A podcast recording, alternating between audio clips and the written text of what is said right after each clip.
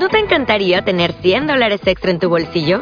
Haz que un experto bilingüe de TurboTax declare tus impuestos para el 31 de marzo y obtén 100 dólares de vuelta al instante. Porque no importa cuáles hayan sido tus logros del año pasado, TurboTax hace que cuenten. Obtén 100 dólares de vuelta y tus impuestos con 100% de precisión. Solo con Intuit TurboTax. Debes declarar para el 31 de marzo. Crédito solo aplicable al costo de la presentación federal con TurboTax Full Service. Oferta sujeta a cambios o cancelación en cualquier momento. Ya empezamos. Habíamos terminado un punto, ¿eh? Habíamos terminado un, un parágrafo que se llamaba el positivismo en Jung. Sí, me parece que sí. El positivo, no sé si lo hemos terminado. A ver, con su concepto del self, igual no, ¿eh? Sí, bueno, la respuesta del cristianismo.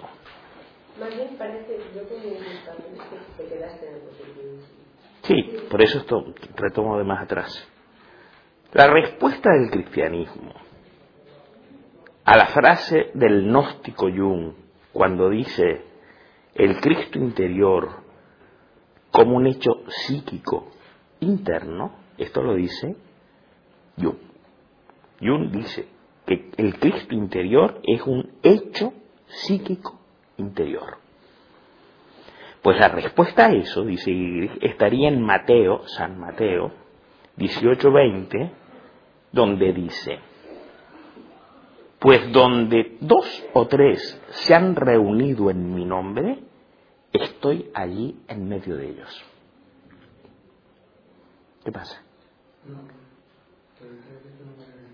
No. No, por eso lo estoy leyendo ahora. Acabo de decir que voy a leer lo que no he leído. ¿Qué les pasa? Voy a leer lo que no leí. Ni una sola frase de las que leí. Pero lo que no leí lo estoy leyendo. ¿Qué les pasa? Las respuestas del cristianismo al Cristo interior del gnóstico Jung, que lo plantea como un hecho psíquico interno, está en Mateo cuando dice, pues donde dos o tres se han reunido en mi nombre, eso dice el Evangelio según San Mateo, donde dos o tres se reúnen en mi nombre, estoy yo en medio de ellos. Esto no significa que de manera naturalística Cristo aparezca milagrosamente entre dos o tres. No hay epifanía, no hay una aparición literal. La realidad de Cristo no es la presencia natural o crudamente positivista en experiencias literales, sino que es una realidad sutil, puramente lógica, inteligible, la lógica de un estar juntos interpersonal, es decir, comunal, si verdaderamente todos los presentes se han hecho, como dice Cristo, uno en mi nombre. ¿Lo entienden? Cuando dice Cristo, cuando dos o tres en mi nombre están unidos, yo estoy ahí, no quiere decir que Él esté físicamente ahí. ¿Y qué quiere decir? ¿Y qué quiere decir? Algo quiere decir. Y la otra vez, está en espíritu. Así que ya en el cristianismo la presencia no es literal ni natural. No se le puede sacar una foto a Cristo. Se reúnen cuatro discípulos y está el presente. ¿Es el quinto? No. Es la presencia de otra dimensión que aparece. Así que ya en Mateos estaba la respuesta al supuesto Cristo interior de Nietzsche. Nietzsche ha hablado de un Cristo interior como un hecho, una cosa positiva, psíquica. Pero está claro que el Cristo del que habla cristianismo no es un hecho, es una dimensión. ¿Lo entienden a lo que digo? Esto se trata de entenderlo o no entenderlo, pero no me pueden decir que comulgan con esto o que no están de acuerdo con esto sin exponer un porqué. Aquí no va de dogmas ni de sectas, va de razones. ¿Eh? Hay gente que dice, ah, no estoy de acuerdo con Nietzsche. Cuando les pregunto, con Gigerich, cuando les pregunto por qué, tengo mis motivos. No, no. Los motivos no son ni míos ni tuyos. O hay una razón que no es de nadie, O no hay una razón, pero motivos no es lo mismo motivos personales que las razones que mueven al pensamiento. Y ustedes, cuando acepten algo, lo tienen que aceptar no porque quieren a Enrique, sería espantoso eso, ni porque lo dice Guillermo, sino porque su razón lo percibe. Y cuando es porque la razón lo dice, no están siguiendo a nadie, están siguiendo a la verdad. Están siguiendo al Espíritu de la verdad, que es lo único que vale. ¿eh? ¿Se entiende? Bueno, está muy claro, Guillermo, aquí que está mostrando que Cristo no alude a una persona, sino que alude a una dimensión espiritual. Y una dimensión espiritual no es ni un hecho tangible, ni una imagen, ni un fenómeno psíquico. Es un estilo de estar, es como estar en otro mundo, pero no un mundo tangible, claro. Como dice Gehrig, es una realidad, entre comillas, sutil, puramente lógica. Se puede entender lo no se puede tocar, no se puede medir, no se puede oler. Puramente lógica, inteligible, el intelecto percibe esto. Pero no puedes tocar, no puedes olerlo, no puedes besarlo, no puedes abrazarlo, no puedes bailar un mambo alrededor de Cristo. ¿Eh? No se puede. Porque no hay un tal Cristo, hay una dimensión crística que aparece. Y esa es la presencia de Cristo, no literalmente, ni New mente. ¿eh? La realidad de Cristo no es la presencia natural o positivista cruda en experiencias literarias. No se puede experimentar, no es una experiencia, es un plano en el que se está. No hay experiencias aquí, hay participar, estar en un plano o no estar en él. No tener experiencias internas. No sirve de nada tener experiencias internas. Tener experiencias internas o externas es estar en el mundo del ego. ¿Se entiende esto? Así que los cazadores de experiencia ya saben a quién están sirviendo. Sí no al alma, darlo por seguro. Es una realidad sutil, puramente lógica, inteligible, la lógica de un estar juntos comunal, además no es privado, ese Cristo que aparece no es una experiencia privada, es en lo que se comunican todos los que están ahí. Por lo tanto, no es interior como algo mío que yo experimento y tú no, la presencia de Cristo, cuando dos o tres están reunidos en su nombre y Él está ahí, es comunal, no privada, no inconsciente en el supuesto fondo de uno, es compartida por todos, por todos los que están ahí, claro. Es la lógica de una experiencia de estar juntos comunal, sí, es verdad que son uno, como dice Cristo, en mi nombre. Con su concepto de el self, por eso insistí que quien no sepa lo que Jung quiere decir que es el self, no puede entender ahí. Es que no puede entender nada de psicología analítica. Y un intento de transcolocar el, el carácter objetivo anímico del alma, trató de mudarlo, de estar alrededor nuestro, como la generalidad de una verdad del alma, o como la forma lógica general de la conciencia, trató de traslocarla de ahí a el interior de cada individuo privado y aprisionarla allí, aprisionarla en el hombre empírico, quien, como bien sabía Jung, es sinónimo del ego. De ahí la frase, de Jung en Memoria, Sueños, Pensamientos, cuando dice el ego, es decir, el hombre empírico. O como dice también en el mismo libro, el hombre, es decir, su ego. Así que Jung sabía que hablar de el hombre concreto era del ego, no hablar del alma. Sin embargo, intentó meter la dimensión del alma en el individuo privado y adentro y como muestra Eric, esa presencia de Cristo no tiene nada que ver con un adentro ni con una privacidad. Es comunal y es un plano espiritual distinto. ¿Vamos bien? Sí. También dice Jung, en otro libro, el ego, es decir, el hombre común, el hombre empírico, tal como ha sido hasta ahora. Sigue las verdades del alma son lógicamente negativas. pero tienen todo lo que necesitan dentro de sí mismas, incluyendo su propia realidad. Hasta el punto en que uno opera con la disyunción o la disociación de dos abstracciones, que sería, por un lado, el Cristo que vive en el reino platónico de las ideas puras, a donde solo puede llegar el pensamiento del hombre, esta es una frase de, de Jung, eso por un lado. Y por el otro lado de la dualidad, vuelve a citar a Jung, la encarnación en el hombre criatural, dos planos, el reino platónico, el reino de los y el reino concreto del hombre encarnado. Mientras Jung opera con esta disyunción o disociación de dos abstracciones, esto nos muestra que ha dejado, que ha abandonado el reino del alma, que no es ninguno de estos dos reinos, sino que en tanto que verdades o forma lógica general, abarca a ambos reinos sin ser ninguno de ellos. El positivismo psicologista de Jung va de la mano con su tendencia a ser hipóstasis metafísicas.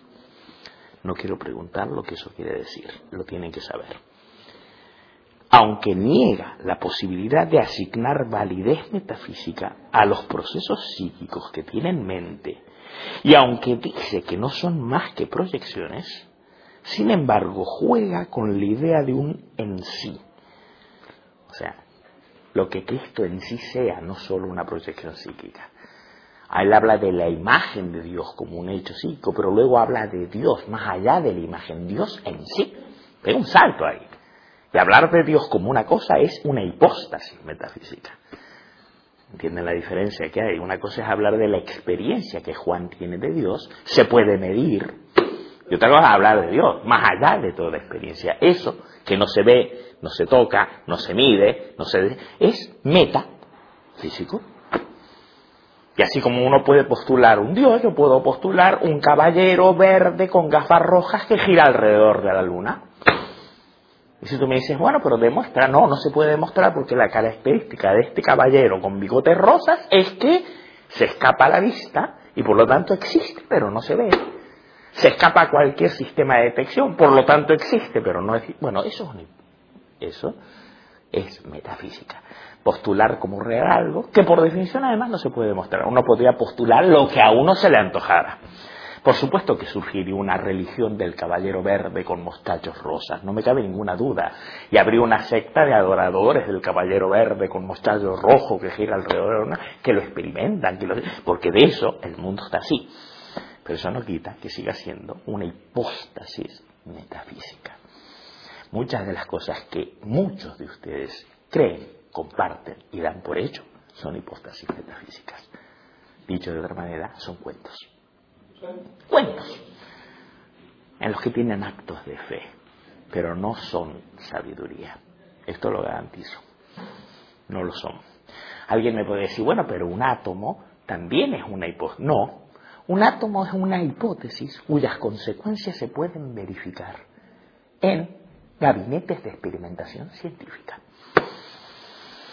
Por lo tanto, una cosa es una hipótesis científica con consecuencias verificables intercomunalmente y otra cosa es postular un tipo de ente que nadie puede jamás verificar porque no hay método de verificación.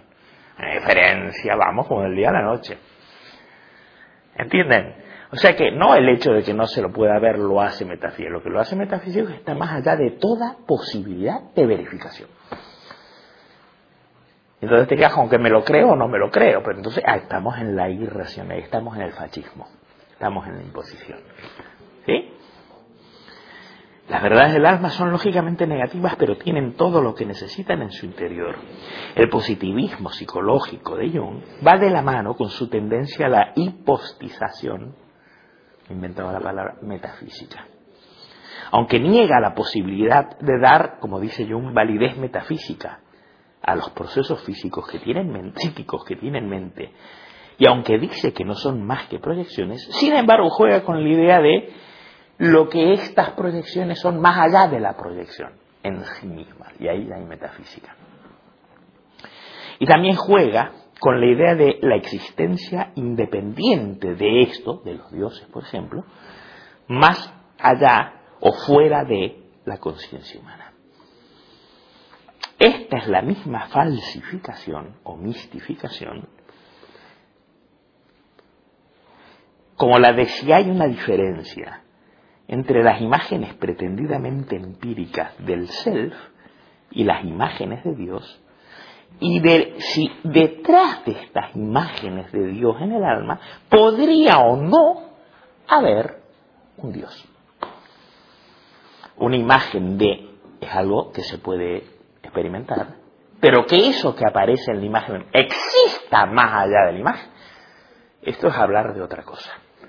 Que hay cuadros de unicornios, ninguna duda que hay cuadros, y láminas de unicornios, y novelas sobre unicornios. ¿De ahí pueden inferir que existen los unicornios? No. Que pueda haber una imagen de Dios en la psique humana, quizá, y ya es bastante. Pero que más allá de la imagen haya, no sé dónde, un Dios, esto ningún empirista ni ningún psicólogo tendría que decirlo. está fuera de su campo. ¿Entienden? por eso es la misma mistificación de tratar de hablar de un Dios más allá de las imágenes de Dios. Las verdades del alma no son ni positivistas ni metafísicas. Porque la gente cree que o bien es metafísica y por lo tanto imposible de demostrar, más allá de, o tiene que ser tangible, visible, experimentable. Falso, evidentemente, porque las verdades del alma, de lo que habla ahí, no es ni una postulación metafísica, ni una literalidad medible, mensurable, etc. No, no es verdad. ¿eh? Dice, las verdades del alma no son ni positivistas ni metafísicas. No necesitan que ejercitemos enfáticamente una limitación respecto a su validez en el estilo deliberado del científico empirista. El científico empirista por método se propone no tomar nada como real si no es verificable. Y es un método, y muy efectivo, debemos toda la ciencia. Pero bueno, en el sentido común no, en el sentido común no nos esforzamos, damos por supuesto. Pero el científico tiene un rigor que enfáticamente, intencionadamente, no va a aceptar como real nada que no se puede obtener a través del experimento. En laboratorio, no la experiencia de Pepito. ¿eh? Pero las verdades del alma no necesitan eso. No necesitan experimentos de ningún tipo. Además, ningún experimento podría acercarse a una verdad del alma. No necesitan esta limitación respecto a su validez en el estilo deliberado del científico empírico, ni tampoco necesitan ninguna especulación falsificadora respecto a lo que estas verdades del alma sean en sí mismas. Cuando uno habla de los dioses en sí mismos, más allá de la cultura, más está hablando de algo metafísico. Las verdades del alma en sí mismas no son entes metafísicos, ni tampoco se pueden experimentar en un laboratorio. Son lo que son y se bastan a sí mismas. Son conceptos existentes, son forma lógica existente. Abarcan dentro de sí misma o permean tanto a la mente como a lo real. Bueno, ahí sí que se terminó el punto del positivismo. Sigo. Próximo punto. ¿Nada que comentar al respecto?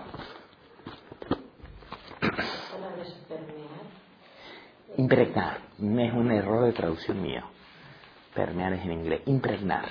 O sea, la frase correcta sería, las verdades del alma son lo que son y se bastan a sí mismas. Son conceptos existentes, forma lógica existente, dentro de sí mismo, abarcan o impregnan a la mente, así como a lo real. Entonces, el, eh, con eso ha puesto de manifiesto en qué consiste el positivismo de Jung, aunque Jung no lo reconozca. Que Jung quiere hablar de hechos positivos porque en el fondo las verdades del alma no son hechos. Y cuando Jung trata de ir más allá del hecho, cae en la metafísica. Pero de lo que habla Gigeri no es ni de verdades metafísicas ni de hechos físicos o empíricos o observables. El siguiente punto, la crítica. La falta de consideración de la prueba histórica o fenomenológica. El positivismo de Jung es el resultado de su adhesión retrógrada a la forma lógica del mito y por lo tanto a las figuras sustancializadas, a los contenidos semánticos, en un tiempo que ya había dejado atrás ya mucho la forma del mito y que ya había avanzado en su camino hacia el espíritu con mayúscula, es decir, hacia la forma lógica o hacia la sintaxis. Con esto deja bien claro Gehry que por espíritu lo que él entiende es la forma lógica, la sintaxis, que nunca se ve, pero lo permea, lo impregna todo. ¿Eh? Que no se la puede adorar, que no es un objeto frente, pero que todo discurso y por lo tanto toda realidad ya está ordenada en una forma lógica. Y eso es el famoso espíritu al que mucha gente no llega, porque la gente necesita ver cosas, aunque sean imaginadas. Lo que no puede ver, que es la sintaxis, no existe. Son tan burros y tan torpes y tan pedestres y tan primarios que en cuanto no lo pueden ver o no lo pueden sentir, no existen. Increíble, pero es así. Por eso siempre me ría. Y esa gente pretende salvar al mundo, Dios nos libre. lo que pueda hacer esa gente vota, mira ya, bastante que hay que someterse a lo que esa gente decida para seguir el juego de la democracia. En medio de estos brutos vivimos. Somos. Joder. Y la regla del juego es que, bueno, como estos brutos van a votar, estos brutos es la enorme mayoría, hay que aceptar. Pero si ni siquiera saben pensar, por Dios. Ah, pero tienen programas para hacer el mundo, los fines de semana conectan con esencias intangibles, hacen yuki, meditan, entran en el silencio interior. Sí, claro, todas esas cosas están al abasto, se compran y se venden. Lo otro no, no se puede comprar ni se puede vender. Lo otro es curro, claro. Entonces dice, el positivismo del mito, esto es una crítica importante, es el resultado de que se adhiere retrógradamente a la forma lógica del mito en una época que ya había dejado atrás hacía mucho la forma del mito y ya había avanzado mucho en su camino hacia el espíritu, es decir, hacia la forma lógica y la sintaxis. Y un estaba ya, históricamente, claro, en el nivel de la forma lógica, de modo que al tratar de rejuvenecer el mito, lo que consiguió no fue, por supuesto, el mito en el sentido auténtico, sino el positivismo, una modernidad semántica, semanticizada, no sé cómo decir. Lo que consiguió es el llamado mito moderno, que es una contradicción en los términos. Si es un mito no puede ser moderno, si es moderno no puede ser un mito. El llamado mito moderno, es decir, en pocas palabras, lo que logró fue ideología. He dicho, y se cita a sí mismo, esa frase que yo remarqué, cuando dice el espíritu es forma lógica, sintaxis. He dicho espíritu, es decir, forma lógica, sintaxis. Cojo esta oportunidad para señalar expresamente que, entre comillas, espíritu no debiera ser entendido en términos de la idea popular y de la añoranza tan común de la llamada, entre comillas, espiritualidad. Cuando él habla de espíritu, no habla de eso llamado espiritualidad, como que lo que significa esa estatua varilla, los credos, las meditaciones. No, cuando habla de espíritu eh, y no habla de ninguna de esas prácticas ideológicas y religiosas no es que se llamarán espiritualidad, pero que de espíritu de este lado no tienen nada. ¿Eh? Cuidado. De ninguna manera debe entenderse en términos de la idea popular y la divulgado anhelo de la llamada así espiritualidad. Esta última es una falsificación una mistificación y una abstracción inflada, hinchada como un pavo de importancia personal. Pero la psicología tiene que permanecer de pie a tierra. y sentirse comprometida con los fenómenos concretos. Tiene que ser capaz de dar cuenta de aquello de lo que habla. Un poco como el Zeitgeist, que quiere decir el espíritu de los tiempos, es la forma interior o el alma de una era real. Real. De modo que nuestro concepto del espíritu se refiere a la forma lógica interior de los fenómenos reales. Y así como la sintaxis de cualquier lenguaje dado puede analizarse, uno puede hablar de la sintaxis del castellano, de la sintaxis del catalán, de la sintaxis del inglés, perfectamente, vamos, que hay un estudio en lingüística además. La sintaxis del castellano no admite que la expresión sí, pero claro que significa algo.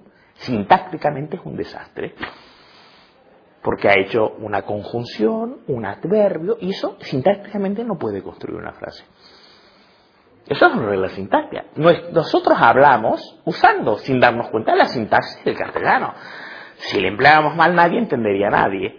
Digamos lo que digamos, en cualquier... está sintácticamente articulado. El que no seamos conscientes no lo hace menos real. Nos centramos tanto en los temas que se cuentan, que perdemos de vista la forma en que están articulados. Perdemos de vista su sintaxis y nos perdemos, nos emborrachamos con la semántica. La conciencia de la conciencia es la conciencia de la sintaxis. El alma está en la sintaxis. hablar de dioses no es hablar de temas con alma. No hay temas con alma. El alma está en la sintaxis, no en los temas. Así que hasta los temas más sublimes pueden ser tratados desde un nivel de conciencia tan pedestres que se vuelven vulgares, es lo que hace la llamada espiritualidad, es lo que hace la toca los temas más sublimes y los transforma en productos de consumo, que se compran y se venden y se enriquece y se engaña a idiotas y se inflan egos. Y la gente dice, estoy tan interesado en la espiritualidad, ¿qué va?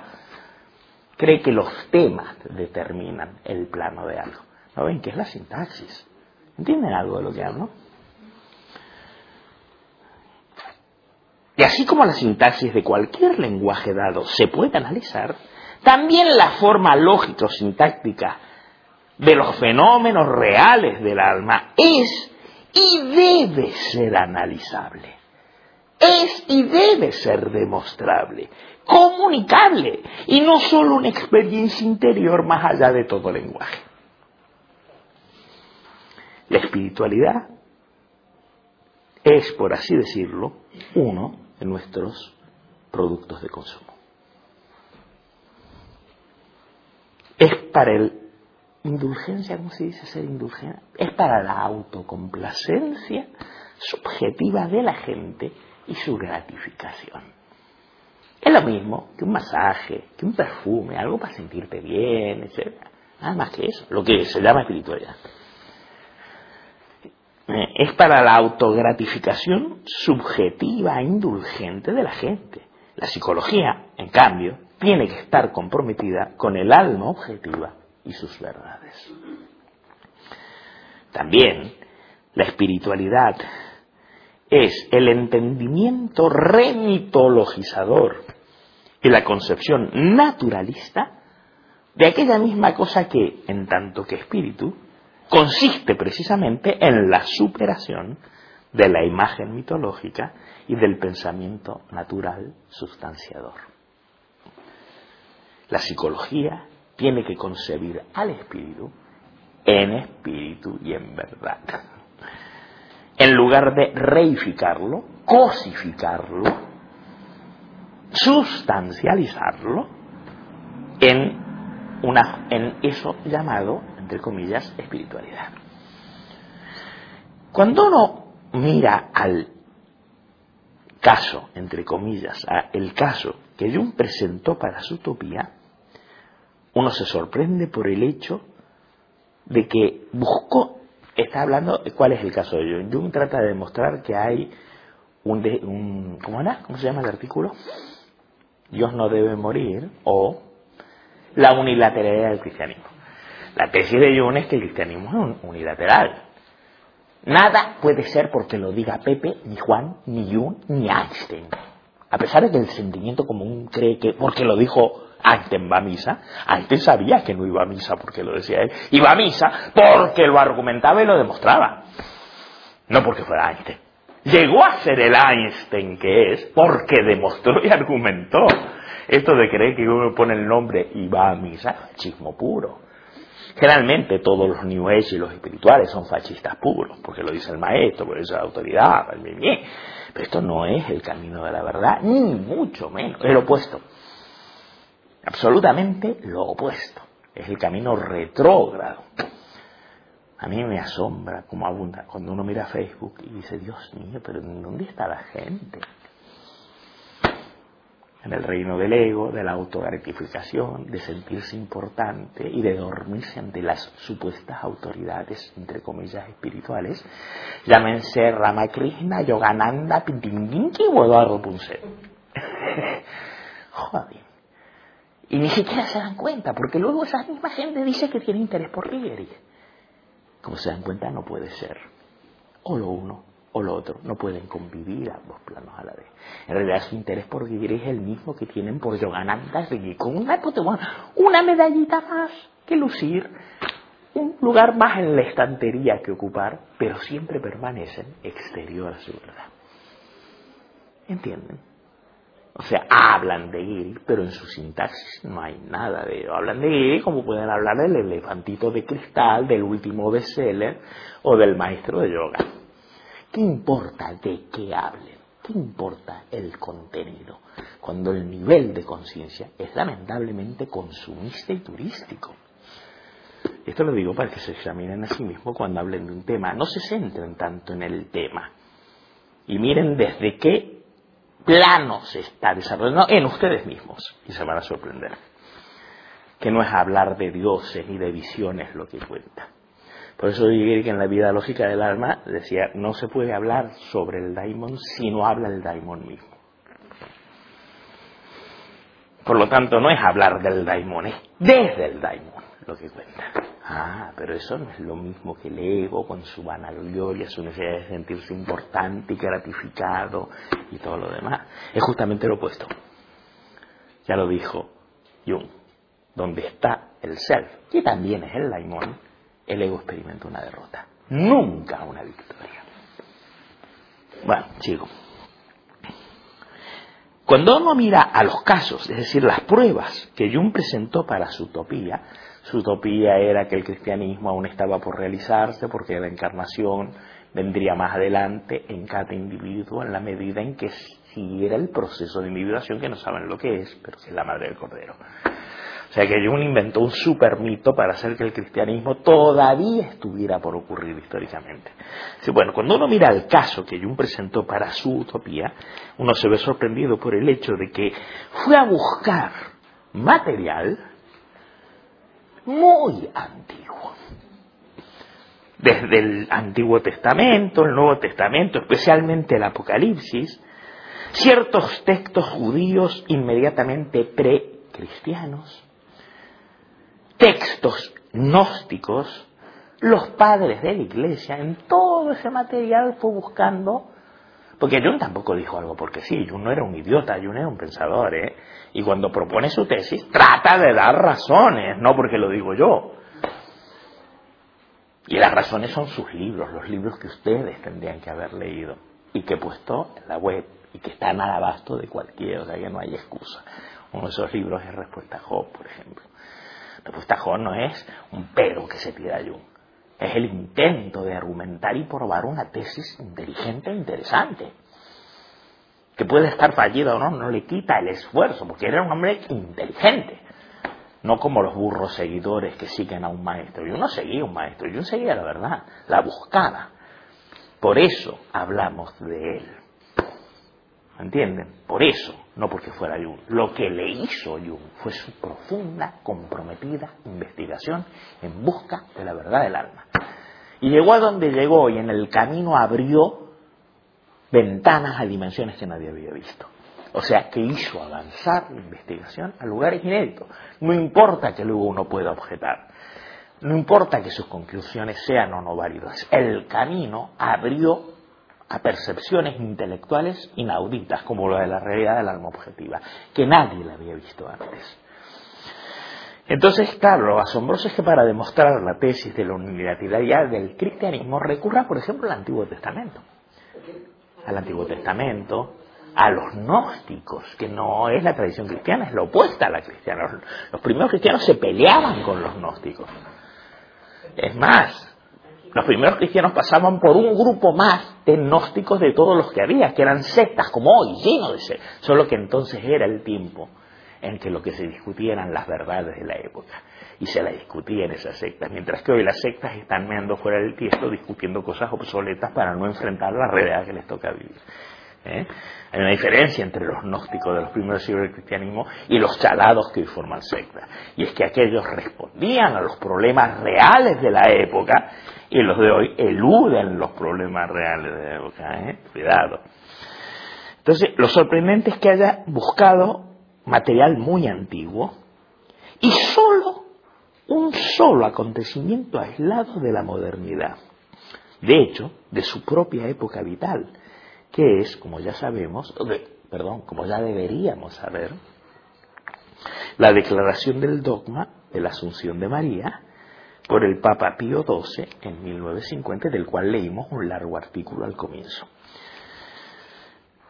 Realmente es un acontecimiento más bien oscuro y tortuoso, en la periferia de nuestro mundo real, el dogma de la Asunción de María es un trozo de la Edad Media que emerge tardíamente, completamente fuera de contexto en la modernidad y no tiene ninguna consecuencia ulterior advertible ni ningún impacto, aunque Jung considerara que, y cita a Jung, era el único rayo de luz en nuestros días oscuros, que sin embargo solo en confirma que aislado es este hecho en nuestro tiempo. Esta es una base fenomenológica, que decir que muestra un fenómeno real para probar algo. Como base fenomenológica es muy, muy limitada para que pueda sostener una grandiosa teoría acerca de la historia del alma y de lo que hoy es necesario históricamente. Jung se enorgullecía de su propio empirismo, pero excepto por unas pocas referencias pasajeras a Joaquín de Fiore, buscar en Google, es muy importante Joaquín de Fiore, Meister Eckhart, buscar en Google, Jacob Boheme, buscar en Google, salvo por unas pocas referencias pasajeras a estos grandes pensadores, en otras palabras, solamente referencias a fenómenos semánticos individuales, todo el desarrollo de la cultura occidental, todo el desarrollo real de la cultura occidental a lo largo de los siglos, la rica fenomenología, es la cantidad de fenómenos históricos que muestran el alma cristiana en acción, la rica fenomenología de la historia real del alma en Occidente es ignorada por Jung. Ignora esa poderosa historia en la cual una serie consistente de tremendos cambios de forma, en la cual tomaron lugar una serie consistente de tremendos cambios de forma respecto a la constitución sintáctica de la conciencia. Si la sintaxis de la Edad Media no es la sintaxis de la modernidad, que no es la sintaxis. Si hay habido verdaderas, pero y hay pruebas con, conseguir la literatura, las obras del espíritu. No, no es nada metafísico. Pero yo permanece totalmente, y, ustedes, permanece totalmente inconsciente, ciego ante estas transformaciones. Es sorprendente que un investigador empírico deje pasar de largo la mayor parte de las pruebas fenomenológicas y se quede con el dogma de la Asunción de María, un fenómeno aislado lo que pensamos que tendría que haber ocurrido o que tendría que ocurrir, psicológicamente es irrelevante. Es decir, el alma no va a hacer caso de lo que el investigador piense que tendría que haber ocurrido, o que porque eso es ideología. Lo que debe hacer un psicólogo de verdad, en cualquier, es hacerse cargo de lo que pasa, no de lo que debería pasar lo que nos gustaría que pase, evidentemente. ¿Entienden? Esto yo creo que no es objetable, ¿no? A pesar de que los jungianos objetan que da miedo. Los jungianos y los New Age no te cuento, y los esotéricos no te cuento. Objetan, objetan, no quieren reconocer lo que es, quieren imponer lo que ellos dicen que tendría que haber sido. El mismo Jung dice que el cristianismo tenía que corregirse porque fue unilateral. Esa es la tesis.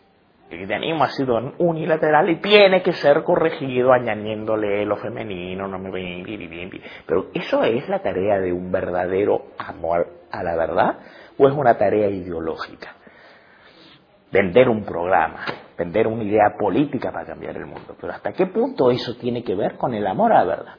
Se lo tiene que preguntar. Es sorprendente que un investigador empírico deje de lado la mayor parte de las pruebas.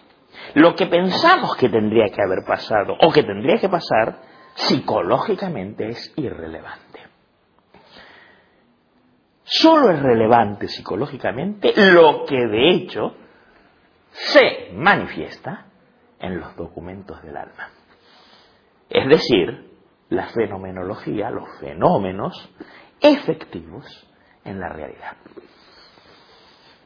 La psicología tiene la tarea de estudiar el alma en lo real, real con mayúscula.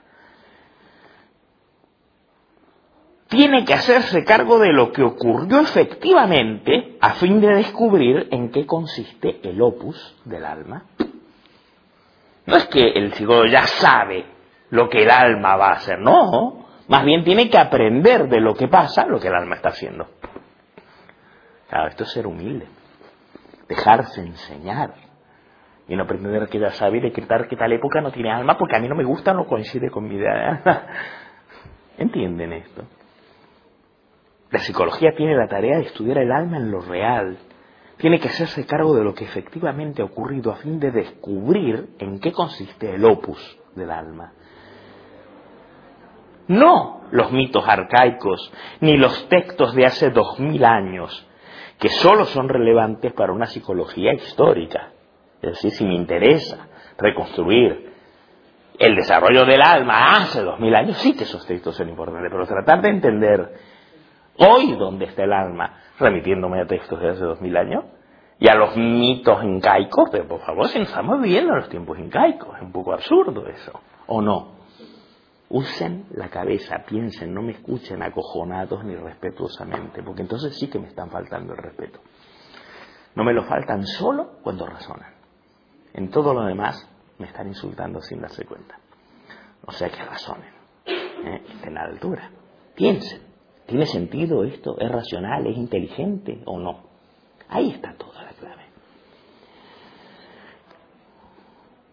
Entonces dice, no se trata ni del mito arcaico ni de los textos de hace dos mil años, que solo importarían para una psicología histórica, sino que se trata del desarrollo que nos condujo a donde nosotros, o mejor dicho, a donde el alma está ahora. Eso es decir, el desarrollo que condujo a donde estábamos, a donde el alma está ahora, es lo que tiene que ser la base de la cual sacar conclusiones. Y no los textos de hace dos mil, cuatro mil, diez mil años, ni los mitos de tiempos arcaicos. No sirven para entender hoy.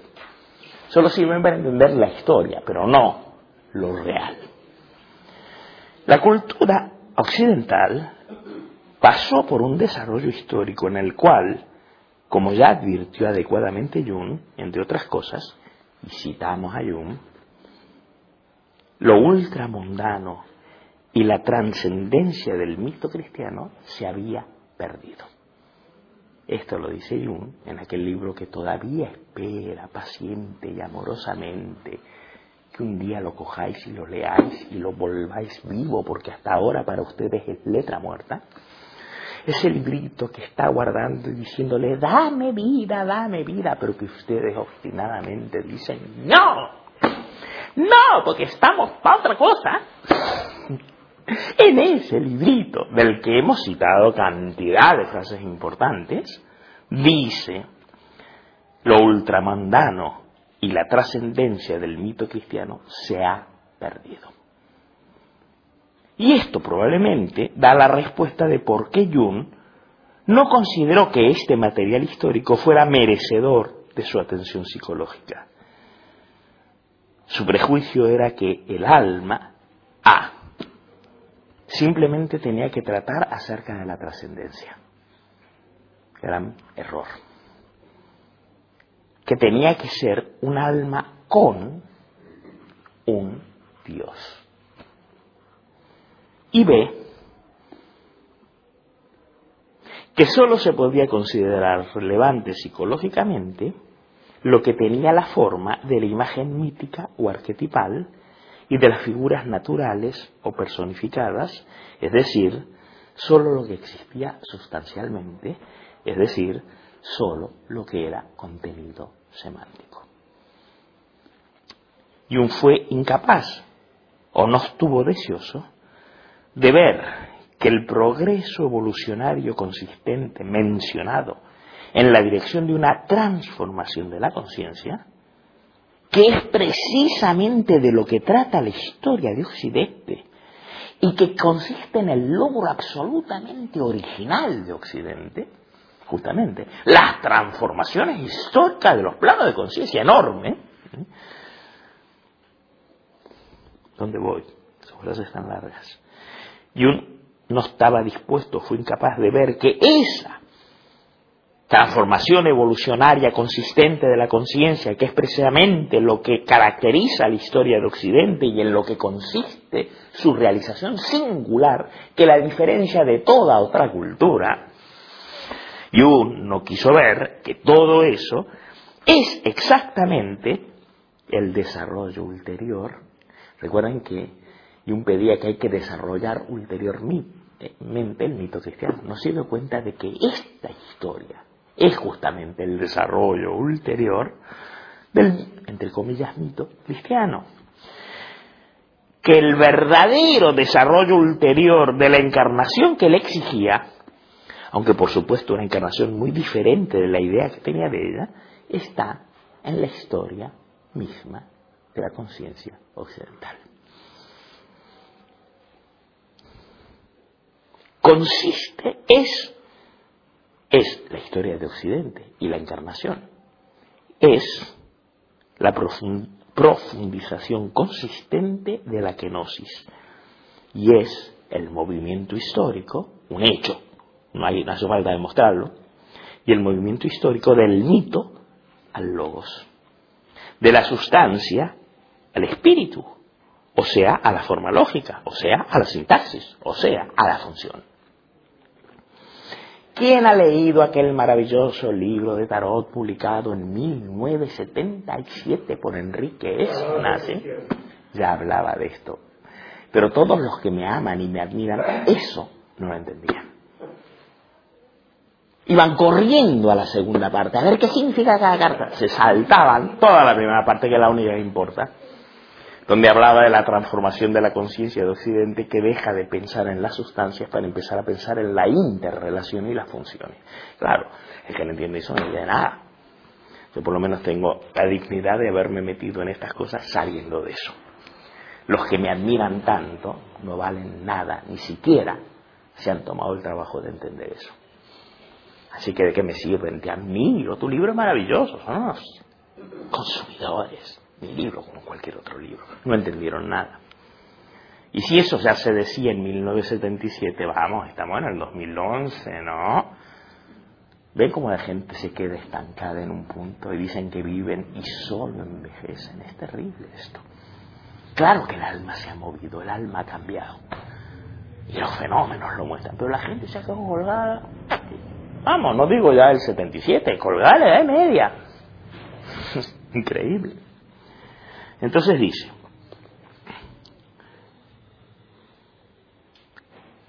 la historia del alma y de Occidente es la consistente profundización de la kenosis y es un movimiento del mito al logos, de la sustancia al espíritu, o sea, hacia la forma lógica, hacia la sintaxis, hacia la función.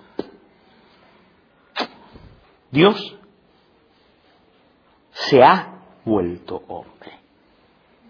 ¿Cómo puede Jung esperar que todavía sea trascendente y transmundano?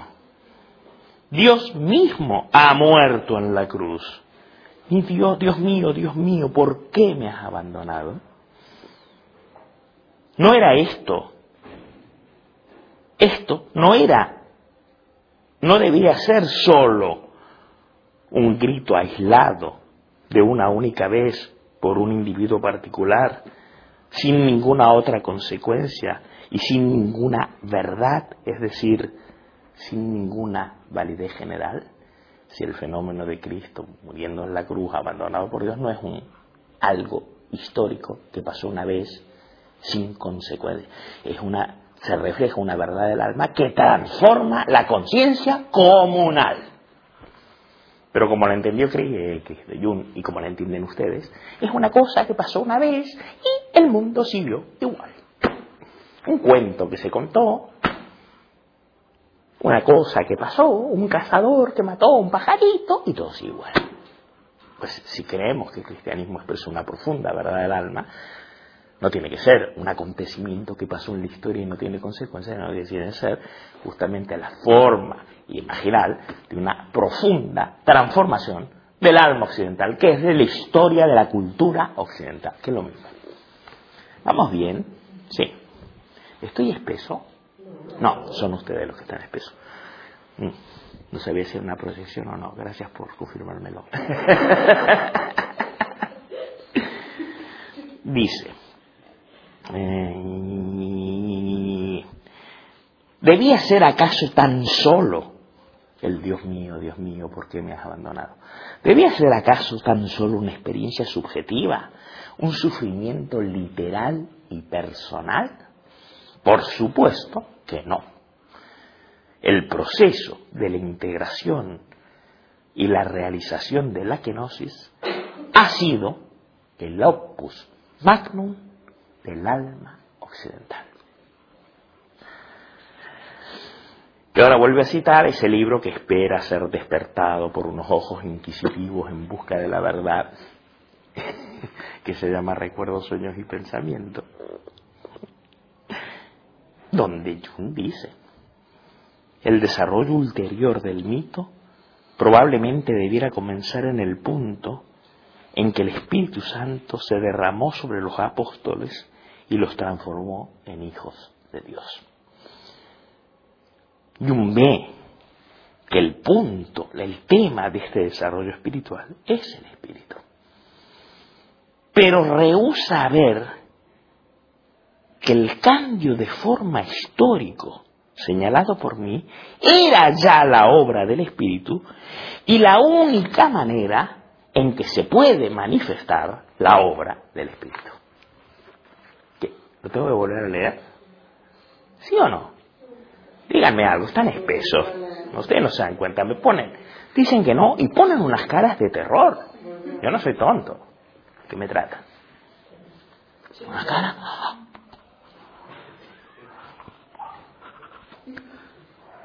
Puede ser esto, ¿a qué jugamos?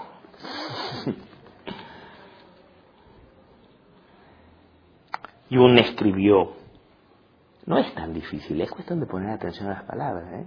Las frases no son difíciles, lo, digo verdad. Como siempre la dificultad puede estar en uno por no haber hecho el trabajo previo, eso sí, eso sí puede pasar. ¿eh? El desarrollo ulterior del mito, escribió Jung, probablemente del mito cristiano, está claro, probablemente debiera comenzar en el punto en que el Espíritu Santo se derramó sobre los apóstoles y los hizo hijos de Dios. ¿Cuándo ocurrió eso? Muy bien.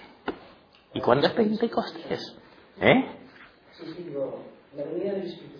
Y el derrama sobre los apóstoles que empiezan a hablar en lenguas diversas y que se llama el don de lenguas. Cualquier cristiano decente tiene que saber eso, mínima, si no, vaya. Sino que es musulmán, es de Alaska, ¿qué es eso? Vamos, la mayoría de cristianos ni siquiera eso conocen. ¿No saben que ahora es Semana Santa? ¿Y por qué es Semana Santa? ¿Se puede saber? ¿Porque lo decretó el presidente o porque se conmemora algo? Se conmemora algo, me parece a mí, ¿no? ¿Y qué se conmemora en Semana Santa?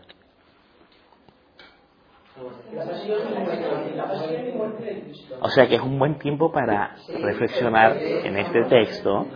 Exactamente. Si dejamos de verlo como algo que pasó una vez a una persona llamada Jesucristo y empezamos a ver que es la imagen de una tarea encomendada a Occidente que se realiza históricamente, hombre, que tiene, claro que es importante.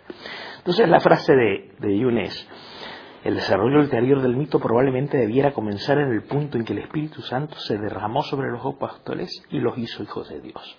Y entonces Hegel dice, y se da cuenta de que la cuestión de este desarrollo ulterior es el Espíritu, evidentemente. Mismo dice, debe comenzar con el derrama del Espíritu. O sea que hay una intuición de Jung, que por cierto Hegel retoma. Sí, el desarrollo del cristianismo tiene que ver con el Espíritu. Lo que pasa es que lo que entiende Gary por espíritu no es una palomita. No. Pero Jung rehúsa ver, o no puede ver,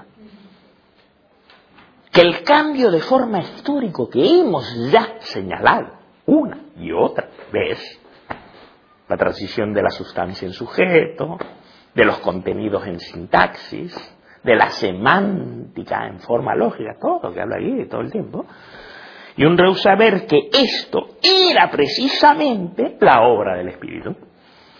Y además era el único modo en que podían manifestarse las obras del Espíritu. Jung quiere comenzar del todo ya con el Espíritu, pero no tiene relación con el Espíritu y por lo tanto no ve el Espíritu donde ya de hecho se ha realizado a sí mismo lo sigue buscando en una supuesta trascendencia, como si la kenosis no hubiera ocurrido, ¿no? En el topos uranos, en la... y no se da cuenta que el espíritu ya está y es cosas, es la realidad en la que vivimos. Para él el espíritu no es espíritu en absoluto, sino tan solo otro acontecimiento que pertenece a las culturas mitológicas y ritualistas. Un hecho mítico una paloma que baja y gente que empieza a hablar en don de lenguas. Una especie de milagro. Y no la transformación histórica de una conciencia que se puede verificar a lo largo de la cultura de Occidente. Para él el espíritu no es espíritu en absoluto, sino solo otro acontecimiento que pertenece a las culturas rituales y mitológicas. Es decir, para él el espíritu no es más que un cambio de estados de las personas humanas y consistiría para Jung en su divinización. El proceso de, individuación, ustedes tendrían ya que averiguar, tiene que ver con la realización del Cristo interior en cada individuo, es un proceso de divinización. No lo sabían que Jung hablaba de esto. ¡Oh! ¡Oh, qué sorpresa! Un psicólogo que hablaba de esto, criados de los psicólogos, hablaban de cómo conseguir dormir sin tomar píldoras o hablaban de sexo. Pues no, no hablaban de sexo, o no solo de sexo. Para él, por lo tanto, implicaba un cambio de estadio de las personas humanas y su divinización, o como describe el mismo Jung, que las personas humanas fueran más que animales autóctonos emergidos de la tierra, sino que fueran nacidos dos veces, que tenían sus raíces en la deidad misma. Esto también está en recuerdos, sueños y pensamientos. Esto es algo para lo cual el Espíritu Santo cristiano no es necesario, ciertamente, puesto que esto ya ocurría en las iniciaciones realizadas por las culturas precristianas de la era mitológica y ritual. Y es lo que estas culturas ya habían logrado perfectamente aún antes del cristianismo. ¿Será verdad o no será verdad? Decimos que sí porque lo escribió Guillermo o porque tenemos conocimientos de que en las culturas precristianas ya había rituales de iniciación, por lo cual el iniciado pasaba de ser un ser terrenal a haber nacido dos veces porque había nacido del cielo. ¿Tenemos conocimiento? ¿Sí? ¿Cuál? Ah, pues claro, otro límite, evidentemente sin conocer a Jung, sin conocer a Hillman, no hay Giri, pero sin conocer historia, mucho menos. sin un conocimiento de la historia de Occidente pretenden hablar del alma, conocer ahí no se puede. Chicos, a rellenar los baches. Tengo que conocer historia, la tengo que conocer, la historia de la cultura, porque esa es el alma. Así en el abstracto no es nada, siguen con una imagen que no tiene realidad, lo que ustedes llaman alma es un globo mental. Cuando hablamos de historia de la cultura, hablamos de una historia real, real, que ha ocurrido, que ha modificado y que hace que vivamos como vivimos, no de una película. Tienen que conocer la historia. Entonces no tienen derecho de hablar de Occidente, porque no saben lo que nombran por Occidente. Es, es, vergonzoso. Tienen que, hombre, es lo mínimo que se le pide a un individuo medianamente educado de una sociedad desarrollada, ¿no es cierto?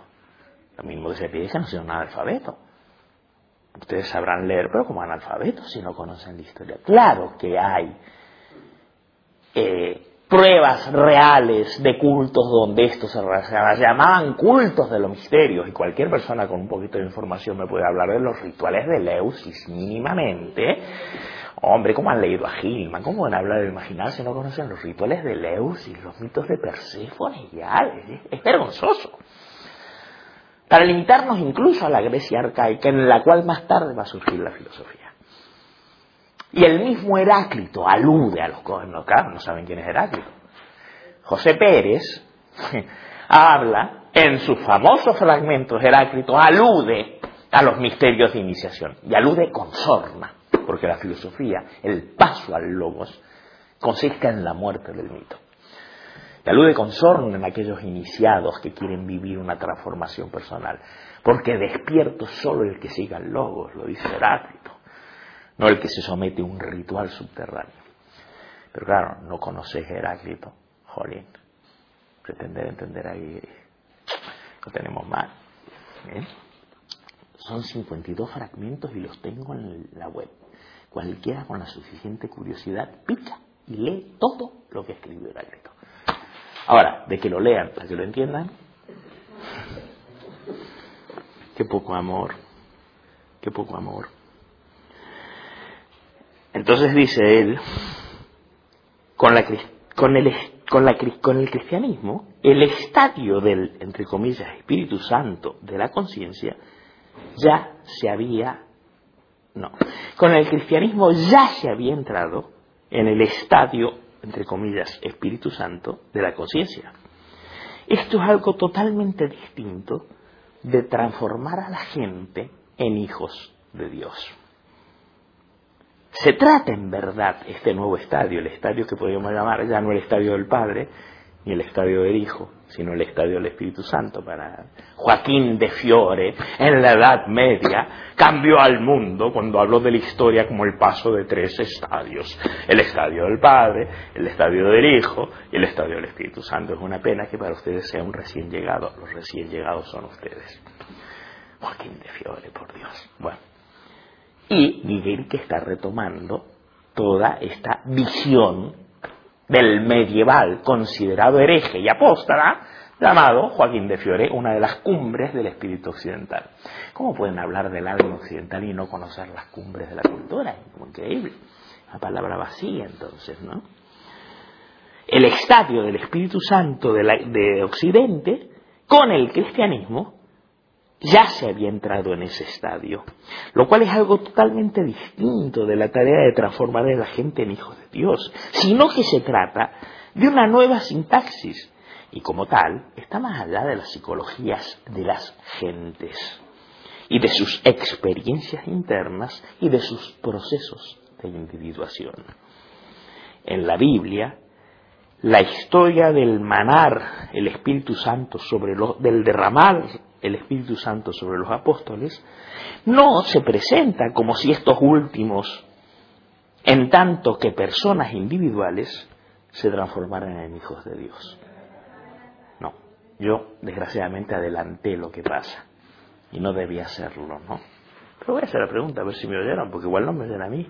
¿Qué pasa cuando se derrama el Espíritu Santo sobre los apóstoles? Fuerte, fuerte, sí. Se hacen hijos de Dios. No, eso es lo que no pasa. ¿Realizan su proceso de individuación? No. ocurre con el derrame? Acabo de decir, no me oyeron. ¿Ha visto que no me oyeron? Eso, lo dije.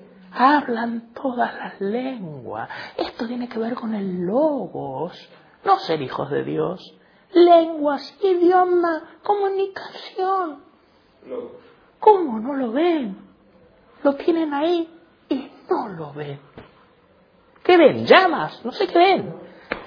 Hasta esa imaginación le falta para entender que don de lenguas tiene que ver con el lenguaje. ¿Qué se creían? Que eran serpientes, caracoles, águilas. ¿Qué es don de lenguas? Hay que prestar atención a las palabras, ¿eh? ¿No se dan cuenta de que todo el tiempo estamos envueltos por el lenguaje? Pero no lo atienden. Como no se atiende al alma que nos rodea por todos los costados. El lenguaje y el alma es lo mismo, también, es lo mismo. Lo importante es el lenguaje, no para qué lo usas, sino que no puedes vivir ni conectar con el mundo sino a través del lenguaje. Bueno, eso, eso y el alma es lo mismo. Y el lenguaje nunca es privado, es colectivo, es común, es comunal, no hay lenguaje privado. Bueno, lo adelanté, pero, pero pasó de largo, o sea, como si no lo hubiera dicho, ¿no? Al contrario, dice, la historia del derrame del Espíritu Santo sobre los apóstoles no es presentada como si estos últimos se transformaran en personas de personas individuales a hijos de Dios. En absoluto. No tiene nada que ver con sus, los de los apóstoles, con sus procesos internos no tiene nada que ver con la autorrealización de los apóstoles. Nada que ver. No nos cuenta eso el Evangelio. No nos cuenta cómo los apóstoles a través del Espíritu llegaron a ser seres individualizados. Es que no vale eso.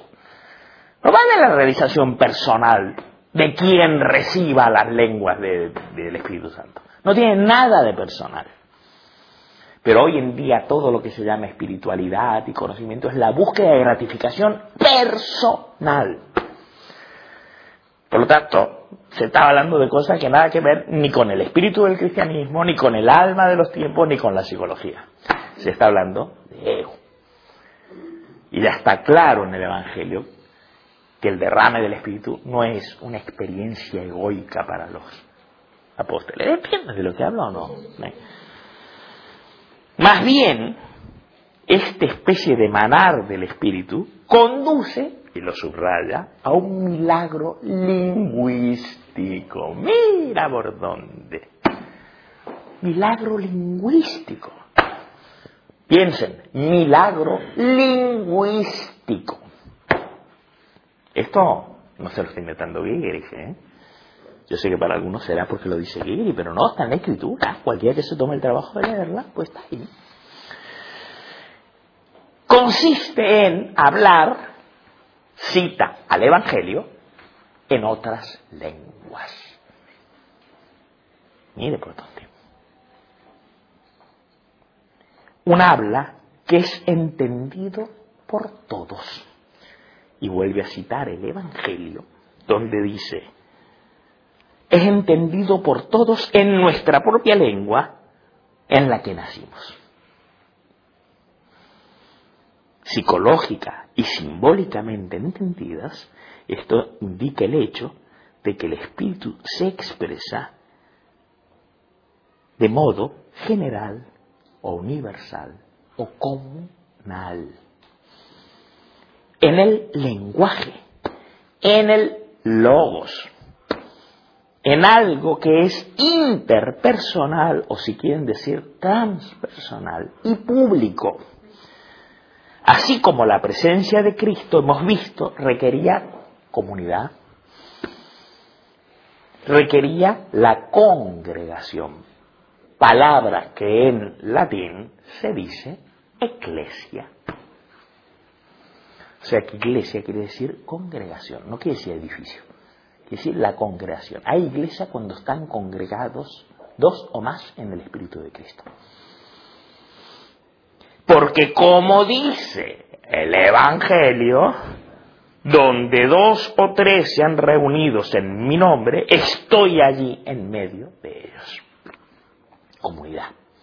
Nada de experiencia privada singular meterse dentro, nada de eso, al revés. No se trata de individuación, el que me copia lo digo yo, y él viene y, lo dice él. No se trata de individuación, no se trata de nada privado, no se trata de nada personalista. Más bien, otras lenguas, otros lenguajes, atender lenguas, lenguajes, nuevas formas lógicas generales de conciencia dentro de las cuales pueden tener su lugar las personas individuales. Pero no es nada que pase dentro, ni pase en los individuos. Aunque con el cristianismo el estadio de conciencia del Espíritu Santo ya, se, ya ha empezado, sin embargo, tomó casi 14 siglos hasta que el hombre implícitamente que implícitamente ya estaba en este estado nuevo, realmente fue cogido con y dentro de la nueva verdad y se pudo integrar esta en la estructura misma de la conciencia, en su forma lógica o su O sea que ya en el comienzo el estaba, pero se tarda 14 siglos en que eso, como le gusta decir a él, vuelva a casa estaba presente pero irreconocido hasta que regresa a la conciencia como forma lógica. El mismo desarrollo ulterior del mito, entre comillas, que Jung exigía y proyectaba en el futuro, ya había ocurrido antes de Jung en la historia real. Pero como había ocurrido en el alma objetiva, en la lógica general del ser en el mundo del hombre, durante el temprano periodo moderno, que comienza temprano, a ustedes da lo mismo, porque como no conoce historia, esta la de nombres no significará nada, pero la voy a citar para que la averigüen. ¿De qué habla? Cuando dice Dante, Ejar, Nicolás de Cusa, y él sabe de lo que habla, ¿eh? Aquí sí que ha habido amor y conocimiento. Por eso puede hablar como habla, ¿eh? no sin fundamento. Entonces, vuelvo a citar, como el desarrollo ulterior del mito ya había ocurrido, pero había ocurrido en el alma objetiva, no en las personas singulares, había ocurrido en la lógica general del modo de estar en el mundo del hombre durante el temprano periodo moderno. Con esto les da más o menos, bueno, no sé. Igual algunos ubican el temprano periodo moderno en el año 1100, vete a saber, algunos en el 500 después de Cristo a pesar de que no, no es cualquier siglo, ¿eh? es un siglo muy específico, tendrán que averiguarlo. Sin historia no hay eres. No se puede entender la cultura sin conocer la cultura. ¿Cómo voy a hablar del pan y no saben lo que es pan? Y le da lo mismo que esté con una trucha y le diga, miren, esto es pan. No puede ser. Estamos hablando de la historia del alma occidental. Tienen que averiguar un poquito. Por lo menos conocer estas divisiones muy generales entre edad antigua, tienen que conocerlo, lo siento, si no abandonen y dedíquense a otra cosa. No han nacido para esto. Edad moderna, edad antigua, periodo helenístico romano, edad media, edad media tardía, renacimiento, edad moderna y posmodernismo. Es que, y estos son etiquetas en realidad. Pero que bueno, más o menos sirven para orientarse. Aquí no habla de cualquier momento, no habla del siglo X, no habla del periodo helenístico romano, no habla de los presocráticos, no habla ni siquiera de la temprana Edad Media. Habla de ese periodo que tiene fechas, que abarca una serie de siglos y que nos traen a donde estamos nosotros. Tienen que averiguarlo, tienen que tener este mínimo de curiosidad que comienza tempranamente con Dante. ¿De qué siglo será Dante? ¿Quién es Dante? No, no, me lo digan, prefiero no saberlo. Meister Eckhart, Nicolás de Cusa, el Renacimiento. Por lo tanto, parece que Dante no es el Renacimiento. Sorpresa, sorpresa. El Renacimiento y la Reforma y continúa desarrollándose hasta Kant y Hegel. Y por lo tanto, allí se produjo la transformación, en esa conciencia comunal que se desarrolla en estos siglos a través de estos pensadores. No es que la provoquen, ellos la expresan, expresan lo que estaba pasando ya en la conciencia. Ahí, y no en el hombre creatural como un individuo positivo, empírico. Y porque es natural, y por ello equivalía el proceso por el cual el Espíritu Santo se ha realizado históricamente cambiando la conciencia de Occidente a partir de Dante, pli, pli, pli, pli, pli, no, puedo leer, ese proceso, por supuesto, equivalía a la pérdida de, como quería lo que pedía Jung, ¿no? Lo transmundano, la trascendencia del mito cristiano y equivalía también a la muerte de Dios como contenido semántico, como Dios mítico, como un ser o como una figura, precisamente porque esto es lo que, en que consiste la encarnación y el milagro del Espíritu Santo, en lo opuesto de lo que Jung añoraba, Jung tenía que rechazarlo, rechazar que la historia, condenarla e ignorarla. ¿Por qué la condena? ¿Y por qué la ignora? Es peor, ¿qué es lo que hace Jung? ¿Qué es lo que hace en respuesta a Jung? ¿Qué es lo que hace Jung? ¿Qué es lo que hace en su obra Jung? ¿Qué es lo que hace con el cristianismo en su obra Jung? ¿Qué es lo que hace con Occidente Jung? Y querer corregirlo, querer corregirlo. Es decir, la historia no lo hizo, hay que corregir la historia. Es decir, es ignorar lo que la misma historia hizo. Oye, no era tan difícil lo que yo preguntaba, ¿verdad? Que no, no. Sin embargo, parece que lo buscaran como, uy, el dato remoto por el que preguntaba que no, la evidencia de lo que hemos estado hablando todo el tiempo, ¿no? Precisamente porque esta transformación y desarrollo del mito había ocurrido en el alma objetiva y no en los individuos concretos, precisamente por eso equivalía a la pérdida de lo transmundano, de la trascendencia del mito cristiano, y equivalía a la muerte de Dios como contenido, como Dios mítico. Y por ello tenía que rechazarlo a todo este proceso. Tenía que condenarlo decir, está mal, hay que corregirlo, y tenía que ignorar la misma prueba histórica. Dios como una figura mítica y como el fenómeno arcaico de la filiatio, que quiere decir el hecho de ser hijo, la filiación del hombre con Dios, tal como la postulan recuerdos, sueños, pensamientos, Dios como figura arcaica y como fenómeno arcaico de la filiación divina del hombre, tenían para Jung que ser preservados a toda costa. O más bien, reestablecida atavísticamente, lo cual a la misma vez equivalía a la castración de qué?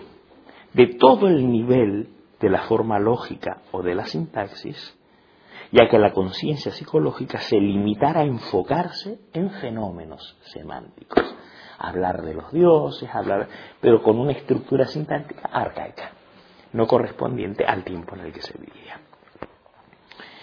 De esta manera Jung logró una formación de compromiso. Logró un invento que comprometía un poco, un poco al antiguo y era un poco actual sin ser original y puro como fue lo antiguo, ni ser verdaderamente contemporáneo. Logró esta especie de mezcolanza, donde lo antiguo se lo revive, pero solamente ahora como objeto de consumo, o sea que no se lo. No se puede revivir lo que murió pero se lo revive como contenido, se habla de los dioses, de la individuación, etc. Pero donde el nivel de conciencia continúa imaginal, mítico, personalista y naturalista, cuando en cambio la conciencia del siglo XX ya está, no la de la gente, la gente sigue tan idiota, estúpida en el XX y en el XXI como en el X. Pero el desarrollo de la cultura de Occidente, a pesar de la estupidez de la gente, ha llegado a unos niveles de sofisticaciones donde ya no se habla con imágenes, mitos, etcétera, sino con fórmulas de un funcionalismo y un rigor, vamos, elevadísimo. Y ese es el mundo en el que vivimos, un mundo de Internet, no un mundo de dioses. Y el mundo de Internet, aunque el tonto le parezca que es como un dios, es un número de ceros y unos y terminales eléctricas funcionando a una velocidad de vértigo. No se puede ver con los ojos. Pero claro que se puede entender. Cualquiera que se tome el trabajo puede ser experto en informático. No está reservado por la ciencia, está reservado para los que piensan. Como los esotéricos no quieren pensar, quieren sentir, no solo no acceden al informático, no acceden ni al espíritu de Occidente acceden a revivir los ritos selváticos que ni siquiera los reviven, porque cuando eran, eran verdaderas expresiones del espíritu del tiempo, y ahora son juego de niños en los bosques, ¿no? Dice, y así John llegó a una formación de compromiso. La misma cosa que fue responsable de la disolución histórica real de la trascendencia de Dios, y esa cosa responsable es el Espíritu Santo, eso mismo se suponía adecuadamente que era el punto de partida para el desarrollo ulterior del mito cristiano, lo dijo, lo dijo yo. Pero, en tanto que construcción ulterior de Jung, se suponía que era un tema del futuro. Y la encarnación se va a realizar no con Cristo, sino con cada individuo en el futuro a medida de que las personas se vayan individualizando. La construcción se suponía que era una cuestión del futuro, de encarnaciones futuras de Dios en el hombre empírico, como si fueran el proceso privado del hombre de individuación o de autorrealización. ¿Se entendió? ¿Qué hora es? Igual terminamos, ¿eh? No, no, no terminamos, pero no importa. Hagan preguntas, no me miren con cara de espanto, en serio, no dejen que sus ojos y sus rostros pregunten mientras ustedes cierren los labios, porque es muy incómoda esa situación. Sí, o realmente lo entienden y se nota, o realmente preguntan, pero esa actitud de que entiendo y todo lo que cuenta el cuerpo es tengo preguntas que no me atrevo a hacer, es muy incómodo. Es mucho más sensato decir, Enrique, esto no entiende, explícalo. ¿Esto quiere decir esto? ¿Esto quiere decir lo otro? No que se callado y alrededor tuyo, suyo salen todas las preguntas. Usted no la ve, pero yo las veo. ¿Qué se creen? Que no se ve, si se nota, no se pueden escapar. Pregunten, estamos en el último parágrafo, que es la culminación de todo el texto, y que empieza así. Y, era, y al hilo de esto yo quería leer luego un artículo ulterior que desarrolla este tema, pero bueno. Este último parágrafo se llama La campaña, de Jung evidentemente, por la realidad del mal.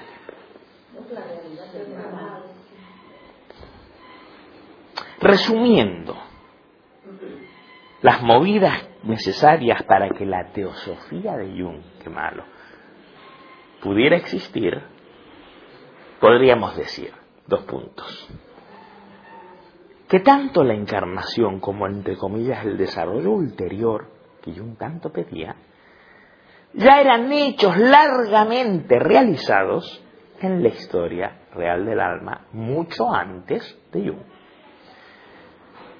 Esta, su carácter de realidad, tenía que ser negado, tenían que volverse inefectivos y negligibles, o sea, que no requerían atención.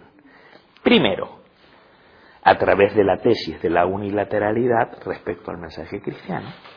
Y segundo, a través de la tesis de la carencia de importancia psicológica respecto al desarrollo efectivo de la cultura occidental. O sea, para Jung y los jungianos el desarrollo efectivo de la cultura occidental carece de importancia porque el alma es vivida como atemporal y ahistórico, con lo cual se castra a la historia como el modo de detectar dónde está el alma efectivamente. Pero eso con la realidad del que ver. Ahora verás. Esta tesis de la irrelevancia psicológica respecto al desarrollo de la cultura occidental, no, perdón, la cultura occidental fue, por cierto, por Jung, ¿de quién hablas de Jung, no? Fue denunciada como meramente expresiva de la conciencia egoica y como pura racionalidad abstractas. Mientras que se declaraba que el alma solo estaba activa en nichos determinados, como las subculturas como el gnosticismo, la alquimia, los movimientos heréticos, la iglesia moderna católica romana y, por supuesto, adentro del hombre, en ese famoso, lo inconsciente. Lo que realmente había ocurrido y lo que realmente se había vuelto real en el pasado, tenía que ser desconectado y proyectado en el futuro como un nuevo programa. Por lo cual, un movimiento que en realidad es retrógrado, se ofrecía como si fuera lo opuesto, es decir, como una utopía. Lo que fue,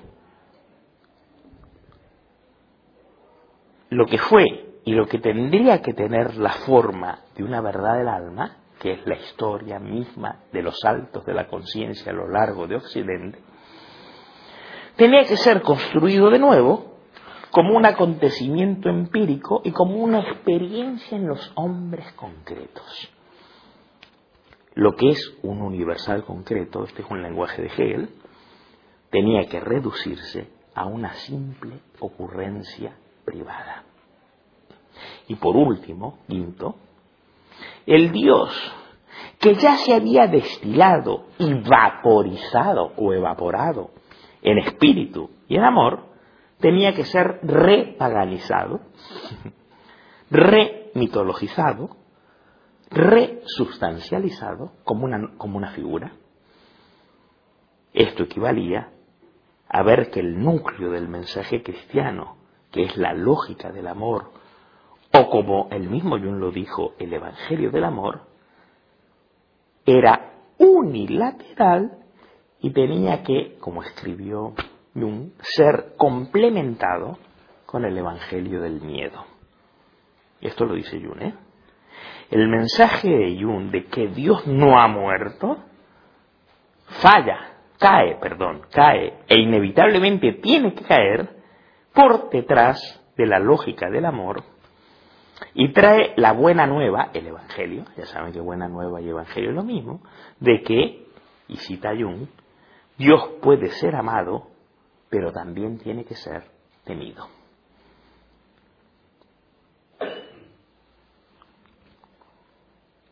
El medio de realizar este hecho era la idea de la realidad del mal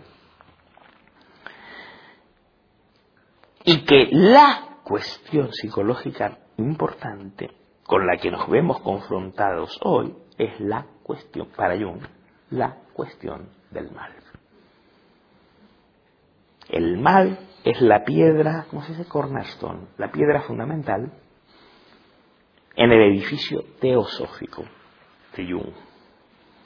El tema del mal en el pensamiento de Jung tiene su origen o su causa eficiente no en los fenómenos mismos, no en una observación empírica de que el mal sea un tópico central del alma, que hoy claramente no es, salvo para algunos fundamentalistas que hablan, por ejemplo, del imperio del mal o del eje del mal.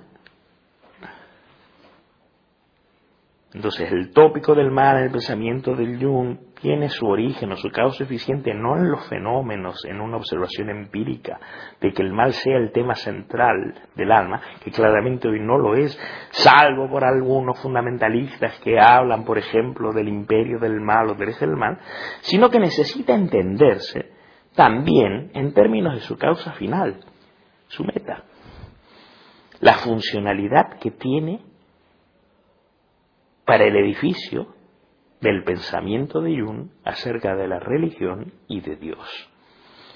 El mal era una necesidad absoluta para el proyecto de Jung de mostrar la unilateralidad del cristianismo. Al declarar al mal como la, subrayado, la, la, la principal, la única, la, con mayúscula, no una más, ¿eh? la terrible cuestión que, que enfrenta al hombre moderno y al rechazar apasionadamente la idea del mal como privación de bien,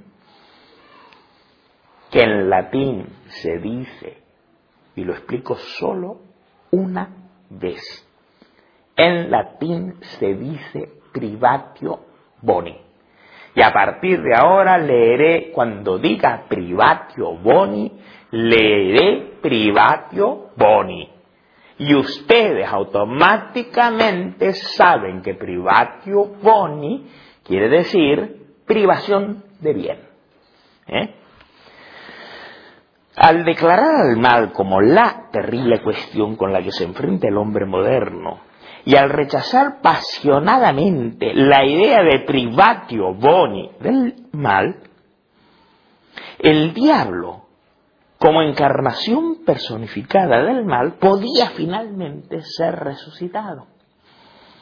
Y, más aún allá de la cuestión del diablo, también se podía resucitar el modo pagano, mitológico de pensamiento en términos de figuras personificadas. Por supuesto, históricamente el diálogo ya hacía tiempo que era obsoleto, incluso más obsoleto que Dios. Es decir, el hombre en la modernidad ya no le tiene miedo al diablo, que quede claro. En el siglo XVIII empieza la conquista de la naturaleza, las máquinas a vapor, el desarrollo tecnológico, la desacralización de instituciones, los locos dejan de considerarse pecadores y pasan a ser tratados como enfermos, hay una transformación de las relaciones sociales, surge la idea de libertad, igualdad, fraternidad, la Revolución Francesa, por Dios. ¿Cómo después de la Revolución Francesa se va a poder hablar del diablo? Por supuesto que cinco chalados hablan del diablo todavía hoy, pero la conciencia de Occidente ya no habla de diablos, habla de injusticias sociales, eso sí, pero no del diablo. Habla de capitalistas, de explotadores, de inversión, pero no del diablo, por Dios, un señor que anda por ahí con cola de diablo y la fuente del mal. Esto cuento para niños, ¿no? Y por supuesto para fanáticos que operan con la conciencia de un niño. O sea que lo que dice Guillermo no es mentira. El diablo ya estaba obsoleto. Estamos en el siglo XXI, pues ya en el XVII, por Dios, pensadores como Pascal, todos estos que nombró él, van a hablar del diablo. Un científico va a hablar del diablo. Newton va a hablar del diablo, por Dios. Kant va a hablar del diablo. La química del Lavoisier va a hablar del diablo. ¿Pero cómo se les ocurre? Por supuesto, tres idiotas pueden hablar del diablo. Pero el conocimiento de Occidente ya dejó atrás el diablo. Por eso tiene razón el que dice, el tema del diablo ya era obsoleto mucho antes de que naciera el más. Millones, claro. Sí, bueno, pero ¿y el Papa quién es? El director de una empresa que mueve muchos recursos, ya. Bueno, eso te muestra que hay millones de personas que no están al tanto, ni les interesa, ni han sido llamadas para este tipo de cuestiones. Y evidentemente esos millones de personas jamás serán científicos tampoco, que quede claro. Si creen en el diablo no pueden ser científicos, está claro.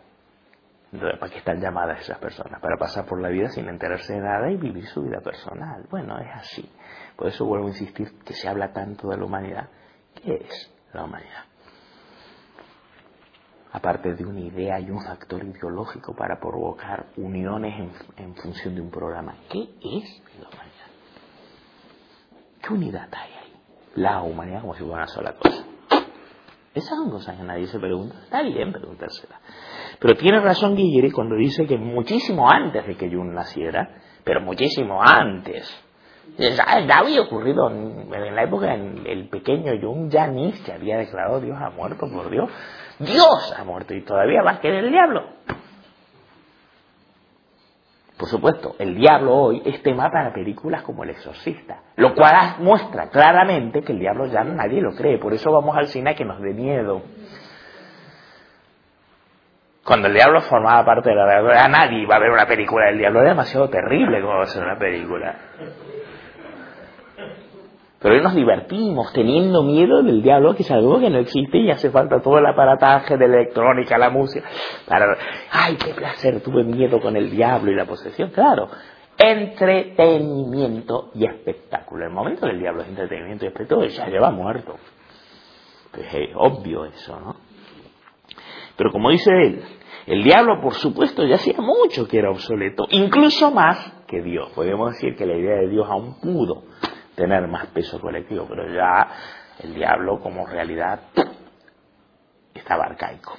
Es pieza de museo, ¿no?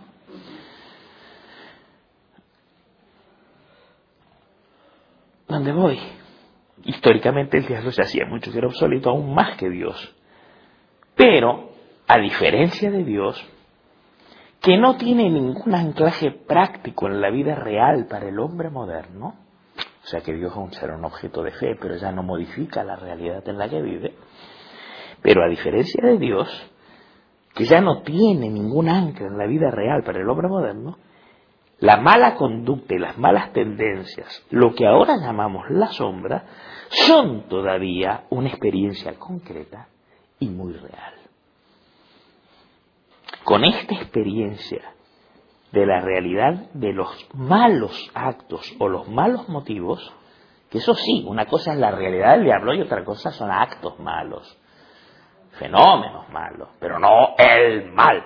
¿eh? Cuidado, que hay una diferencia muy grande que el mal sea un adjetivo que se predica a que el mal sea un sustantivo, un sujeto, por Dios, que aparece personificado en el diablo, que es el mal en persona, porque eso no existe. A diferencia de Dios, que no tiene anclaje práctico en la vida real para el hombre moderno, las malas conductas y las malas... Ahí mal es un adjetivo. ¿De qué? Lo que es malo son las conductas. Algunas. Lo que es malo son algunas tendencias pero no es mal. ¿Ven la sintaxis? En un caso mal sería adjetivo, con lo cual su lugar en la conciencia es muy distinto de que si fuera sustantivo. Es que, ¿y quién inventó lo de la sombra? ¿Y para qué inventó lo de la sombra? Justamente a eso vamos. Como yo necesitaba sustancializar el mal el diablo, y la sombra como una cosa, yendo así retrógradamente contra el mismo desarrollo de la conciencia que históricamente ya había evaporado eso y estaba en otra cosa. Pero aparte de Dios, bueno, las malas conductas y las malas tendencias, lo que llamamos la sombra, todavía siguen siendo una experiencia concreta y muy real.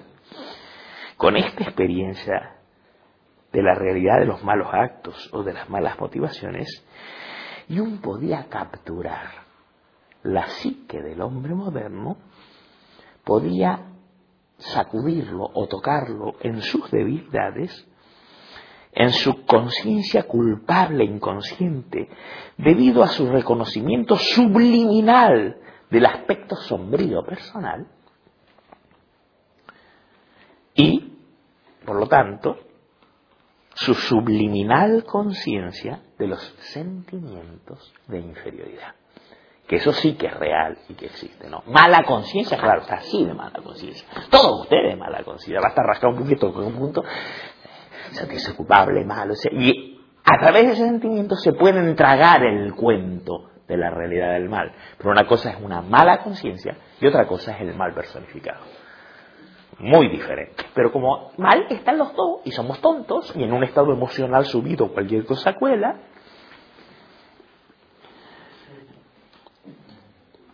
y un pudo, por lo tanto, catch, atrapar la psique del hombre moderno, conmoverlo en su debilidad, en su conciencia inconscientemente culpable, debido a su reconocimiento subliminal de su aspecto sombrío personal y de sus sentimientos de inferioridad. Digamos que el mal, dice Gigrick, y lo pone entre comillas, el mal emocionaliza. Se acaba de inventar ese verbo. Es decir, lo importante es que el mal no es una idea, ni tiene, pero crea un estado emocional, se presenta emocionalmente. El mal emocionaliza. La oposición moral absoluta y la desesperada, como decía Jung, colisión o choque de deberes ponen al hombre en una situación terrible, pero indispensable, que Jung llamó entre el martillo y el yunque, e ipso facto le arrinconan, le clavan con un alfiler y lo atrapan en la positividad. Positividad. Crea tal estado emocional que el ego toma control y se trata de cosas concretas y se pierde la capacidad de entender lo que no se ve con los ojos del cuerpo, lo que no se siente con la panza, que es lo concreto. Por eso al ego le encanta sentir, ver, tocar, oler, porque lo otro le pasa de largo. Y como el mal, esas figuras emocionalizan, inmediatamente atrapan en las circunstancias, literalizan. Estupidizan, si quieren decir así, o ciegan. Ciegan para la realidad del espíritu y del amor. ¿Qué pasa? Ah. cuestiones con el mal aquí. Sí. No. No. Pero cualquiera, pero cualquiera que sepa psicología profunda sabe que las intenciones conscientes no cuentan. Lo que cuentan son las motivaciones inconscientes.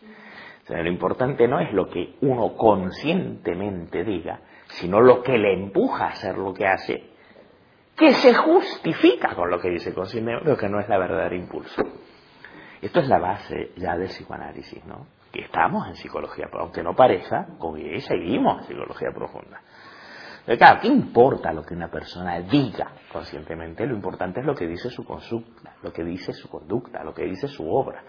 La obra de Jung, más allá de que Jung lo supiera, aunque hay momentos en que parece saberlo por las citas que ha puesto Gigi, y hay momentos en que parece ignorarlo, pero lo que hace su obra es restablecer, intentar restablecer un pensamiento yacoduco, para responder al problema de la modernidad, que es que la conciencia moderna, como ya ha perdido a Dios, se encuentra en una falta de sentido.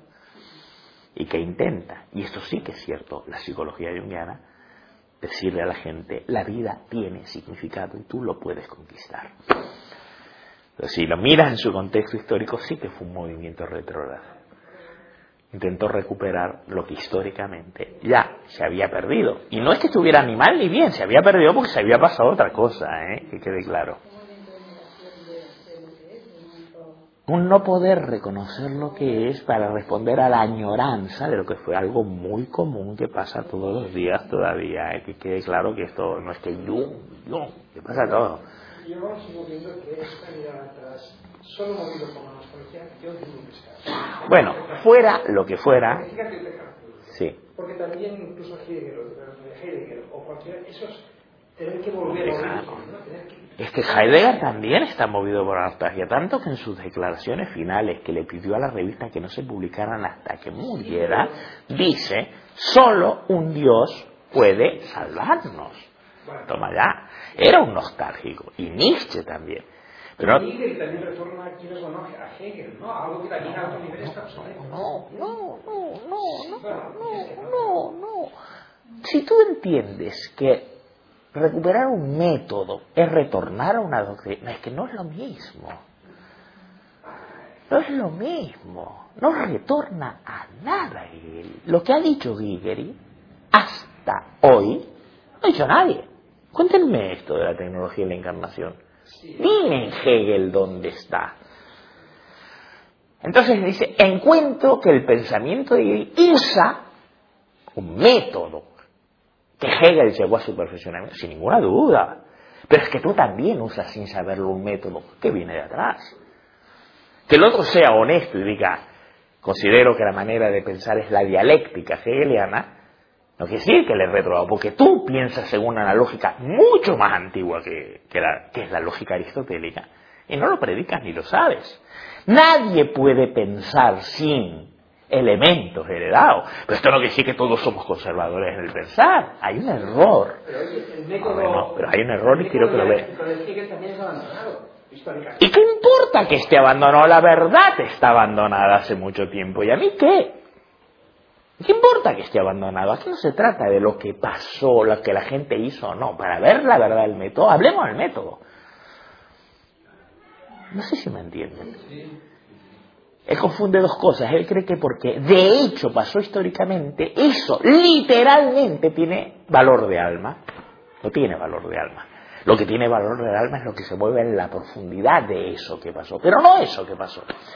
Digamos que él aplaudiría los derramamientos brutales e injusticias empíricas que se cometieron durante la Revolución Francesa, por considerar que a pesar de todo es un fenómeno culturalmente legítimo.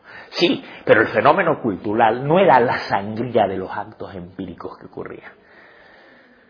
La falsa lógica, el no ver de lo que va esto es o lo aplaudo o lo niego. Pues no, ni lo aplaude ni lo niegas. Buscas la verdad de ello, que no está nunca en la superficie que se aplaude. Pues lo mismo. No, no, lo que estoy diciendo no es una respuesta a José María. Es la verdad. Quiero que lo entiendan, porque si no entienden esto, estamos, muertos también. Ligeri no retorna a nada. A nada. Va más allá de si retorna, retorna Jung. Sí, pero retorna para qué? Para extraer la esencia. El alquimista regresa al plomo. No, parte del plomo, sí, parte de algo dado.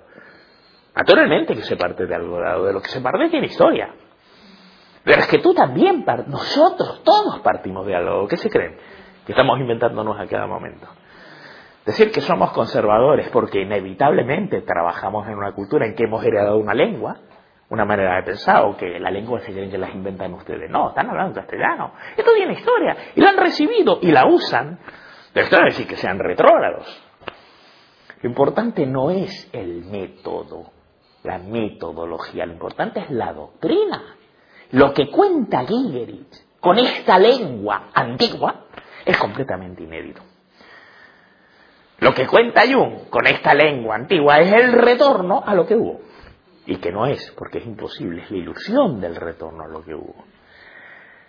Es como decir que, que, lo que dijo Freud ya se había dicho. Pues no, lo que dijo Freud no se había dicho. No, como lo dijo Freud.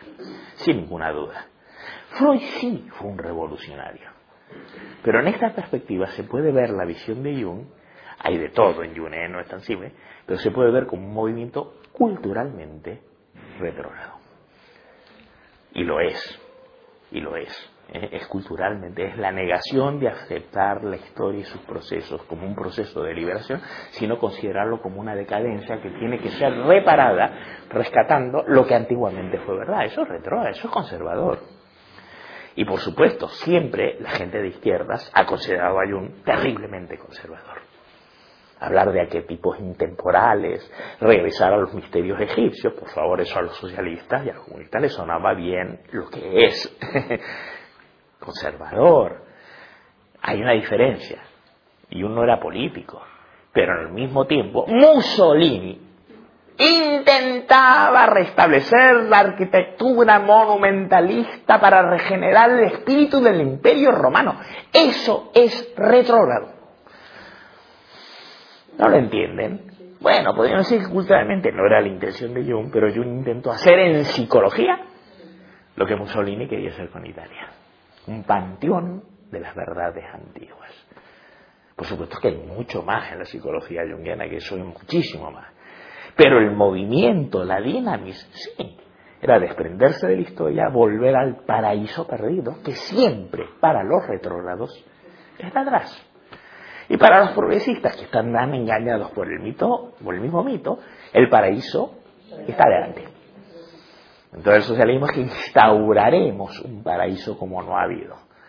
Los retrógrados retornaremos al paraíso del pasado. Ciegos ambos, ¿no? Pero hay una diferencia entre volver dogmáticamente, no como sistema, sino como contenido. La verdad era la que contaron los antiguos. Aunque se usen la tecnología más moderna, el contenido es volver al antiguo. Pues en Gigerich, el contenido de lo que cuenta no tiene nada de antiguo. No repite lo que ha dicho nadie, porque lo que dice es inédito.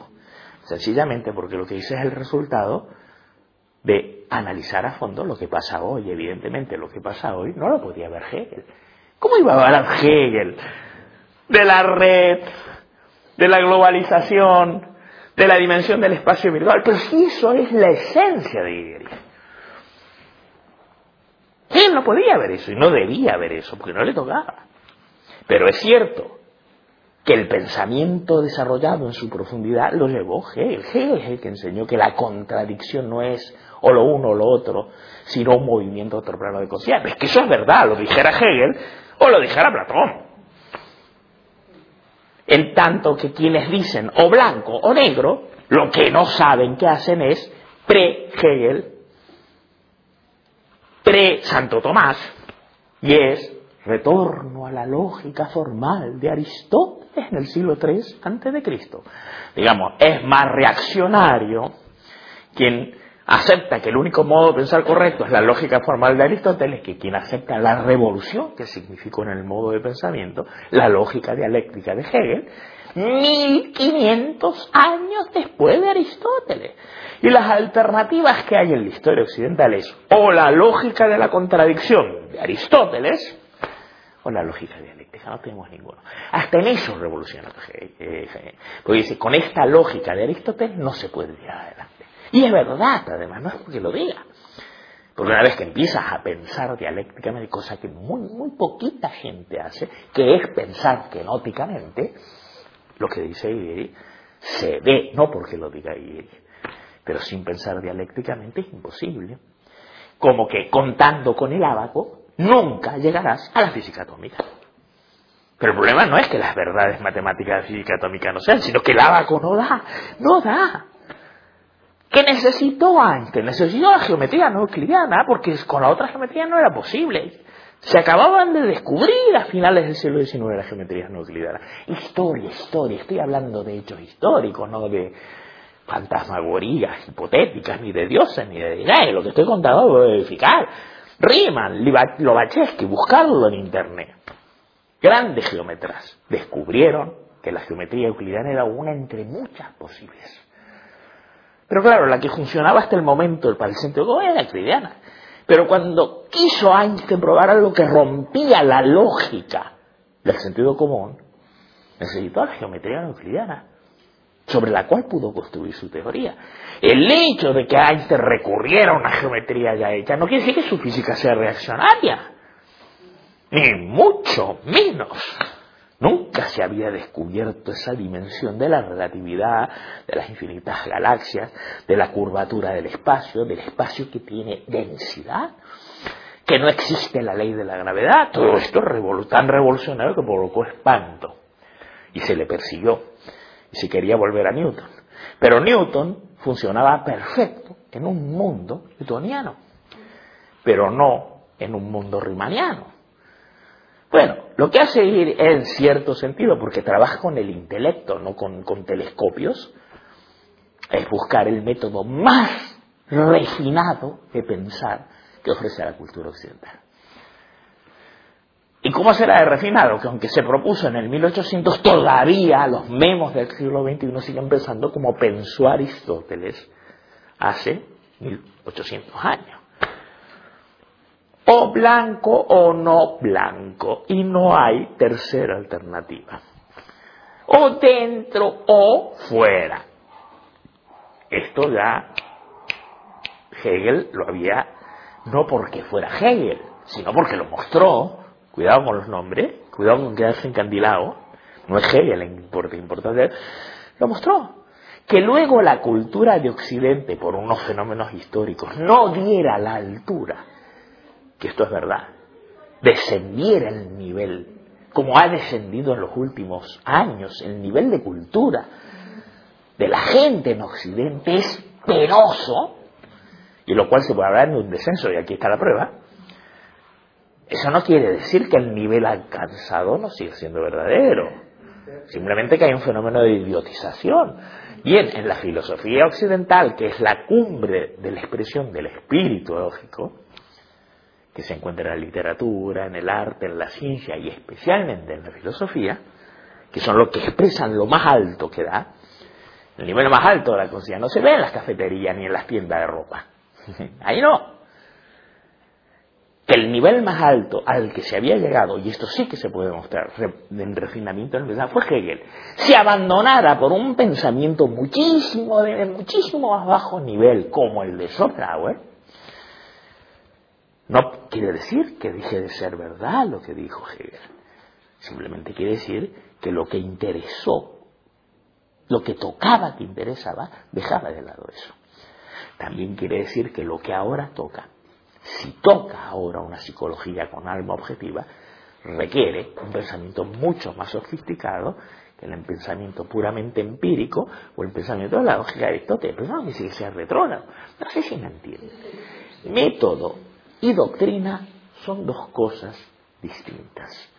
Un método antiguo puede sustentar una doctrina nueva. Y un método muy nuevo puede estar al servicio de la doctrina antigua. ¿Sí? Eh, Jung, en cierto sentido, pertenece a una corriente muy nueva, la psicología profunda, que es muy revolucionaria. Sí, pero para instituir una visión del mundo, cuidado, básicamente antigua. Como todos los New Age de hoy que se creen muy progres y que se creen muy avanzados y muy alternativos, pero que proponen el retorno de la media, el retorno a los tomates y a la naturaleza no contaminada y a la madre naturaleza. Y pasemos de la electricidad, pasemos de la tecnología. Rousseau. Rousseau fue el hombre que tuvo la fantasía del retorno al hombre primitivo. Ese hombre primitivo era una ficción en su cabeza. Nunca existió ese hombre primitivo. Y por supuesto cualquiera de ustedes que retornara a eso se muere enseguida. Pero el tercer día. Sí. Ahora sí que dejamos, ¿eh? ¿Quién me prestó un, pero ti, ti, ti. ¿Quién me prestó un lápiz? Fuerte, fuerte. Sí, cualquier cosa para hacer una marquita y saber a dónde iba. Fuerte, fuerte, fuerte. Está claro que compara la lógica aristotélica con la dialéctica No. no hay color. Es decir, es, como sistema, como método, es mucho más sofisticado y mucho más. Sí, mucho más. Pero en cuanto a la doctrina, cuanto a contenido, al igual que dices que cuando Jung mostraba su, su, su propuesta a los socialistas y a los. No, cuando los socialistas lo miraban, no, él, yo no lo mostró, pero bueno. Pero yo refiero a que los socialistas veían esto como retrógrado. En cuanto a la doctrina, fíjate que también podrían opinar lo mismo de respecto a Hegel. Seguramente. Sí, porque decían, hablar del alma hoy en día, hablar de la realidad es como algo así totalmente fuera de Sí, pero del alma que habla Hegel no se habló nunca. El hecho de que la palabra suene a otra cosa no le deja olvidar que por la palabra alma el contenido de lo que habla Hegel solo puede ser entendido por una conciencia altamente desarrollada como la que puede haber hoy. Que quede claro. No podría ser entendido en otro momento. ¿eh? Usa la palabra alma, pero si ustedes imaginan que por la palabra alma habla de esa cosa invisible, ese reñón invisible que nos protege, no, de eso no habla, dice Guillermo, eso se murió. ¿de qué habla? No, dejemos la imagen y hablemos de hecho. Habla de la estructura sintáctica de la conciencia. Eso no es tan arcaico como parece. ¿eh? Y te puedo asegurar que a gente de hoy que llegara a ponerse en contacto de eso, a gente que está preocupado por la comprensión de la realidad cultural, incluyendo este de la tele que se ha retirado, que hacía tan buenos informativos, a una persona como Adelando, si descubriera esta capacidad de análisis, no sé si no se abriría esto. Pero evidentemente no a un punset, porque representa el positivismo más acérrimo. Y evidentemente no al Papa, que representa el movimiento más retrógrado del pensamiento de la Edad Media. Pero él es muy, muy contemporáneo. Incluso se podríamos decir, quizá es demasiado avanzado para hoy. Pero el uso de los términos así, Ah, bueno, claro. lastra para, para hacerlo en- hoy en día. Sí. Con la sensibilidad de hoy, o con la, llámale como quieras de hoy, ir con la onda del alma es, es algo que... Pero ir con la onda de la sintaxis y hacer una crítica de Lacan, de Derrida, de los movimientos posmodernos, dialogar con todos ellos, No, sí. analizar Internet, la publicidad, de los fenómenos mediáticos, esto es muy actual, Sí, ¿eh? Esto no, lo sabemos, los que estamos ahí dentro. Mucho. sabemos, Pero, pero Yo creo que Hegel está, Hegel no, su está más allá de la opción o retrógrado progresista. Yo creo que encararlo desde ahí es, es, es no ver a dónde está ese pensamiento. Precisamente porque no tiene ningún programa, porque no tiene ninguna propuesta para mejorar el mundo ni para salvar. No puede ser considerado ni reaccionario ni progresista, no está en ese plano. ¿Se entiende? elegir la palabra puede crear sí claro, y es una forma de recoger la filiatura de la que viene. Él, sie- él siempre insiste en ser junguiano, ¿eh? Es una forma de acoger la historia y destilarla, pero no tratar de separarse del pasado, porque eso mismo mostraría que se es víctima del pasado del cual uno se separa quiere de hecho, desconectar. con, su análisis y con su in- definición de. Pero lo chupa, ¿eh? Lo arrastra, lo conserva. Casi por No. No, no, se separa de la práctica junguiana, pero no de las ideas junguianas, no del espíritu La junguiano. la la el análisis que hace de los mitos, de los cuentos, de los fenómenos alquímicos, en la cantidad de tiempo que dedica al estudio de los mitos, al estudio de los sueños verdaderamente bien estudiados, los mitos catalogados, los tipos de mitología, el, el cantidad de ejemplo alquímico que hace es su fidelidad a una tradición, que la tradición de Jung, evidentemente. En eso, eso no lo hace solo por un gesto, una butad, sino que su pensamiento se alimenta de eso. Por supuesto, no lo repite, lo digiere y va más allá, pero lo digiere, lo contiene. En el más allá está contenido el haber pasado por ahí. Se nota, se tiene que notar. Tú lees ahí y notas que viene de ahí. Eh, ¿Eh? No, y aparte que lo cita eh, sombra, ánima, individuación, solo que es individuo el alma, no la persona. Destilación, alquimia, sublación, paso a otro nivel, la muerte de los dioses, todas estas cosas. Ya. sí, Jung hablaba, yo traje un día, no sé si alguien no ha olvidado, siete páginas de Jung hablando del fenómeno tremendo de la muerte de los dioses en nuestra época y de lo absurdo que sería querer revivir a los dioses griegos. ¿A dónde habrá ido a parar eso? Pero lo traje y lo hice, me consta. ¿eh? Quiero decir que esa problemática incluso ya la había planteado yo. Solo que yo no podía verla con los ojos en que las ve alguien del siglo XX-XXI.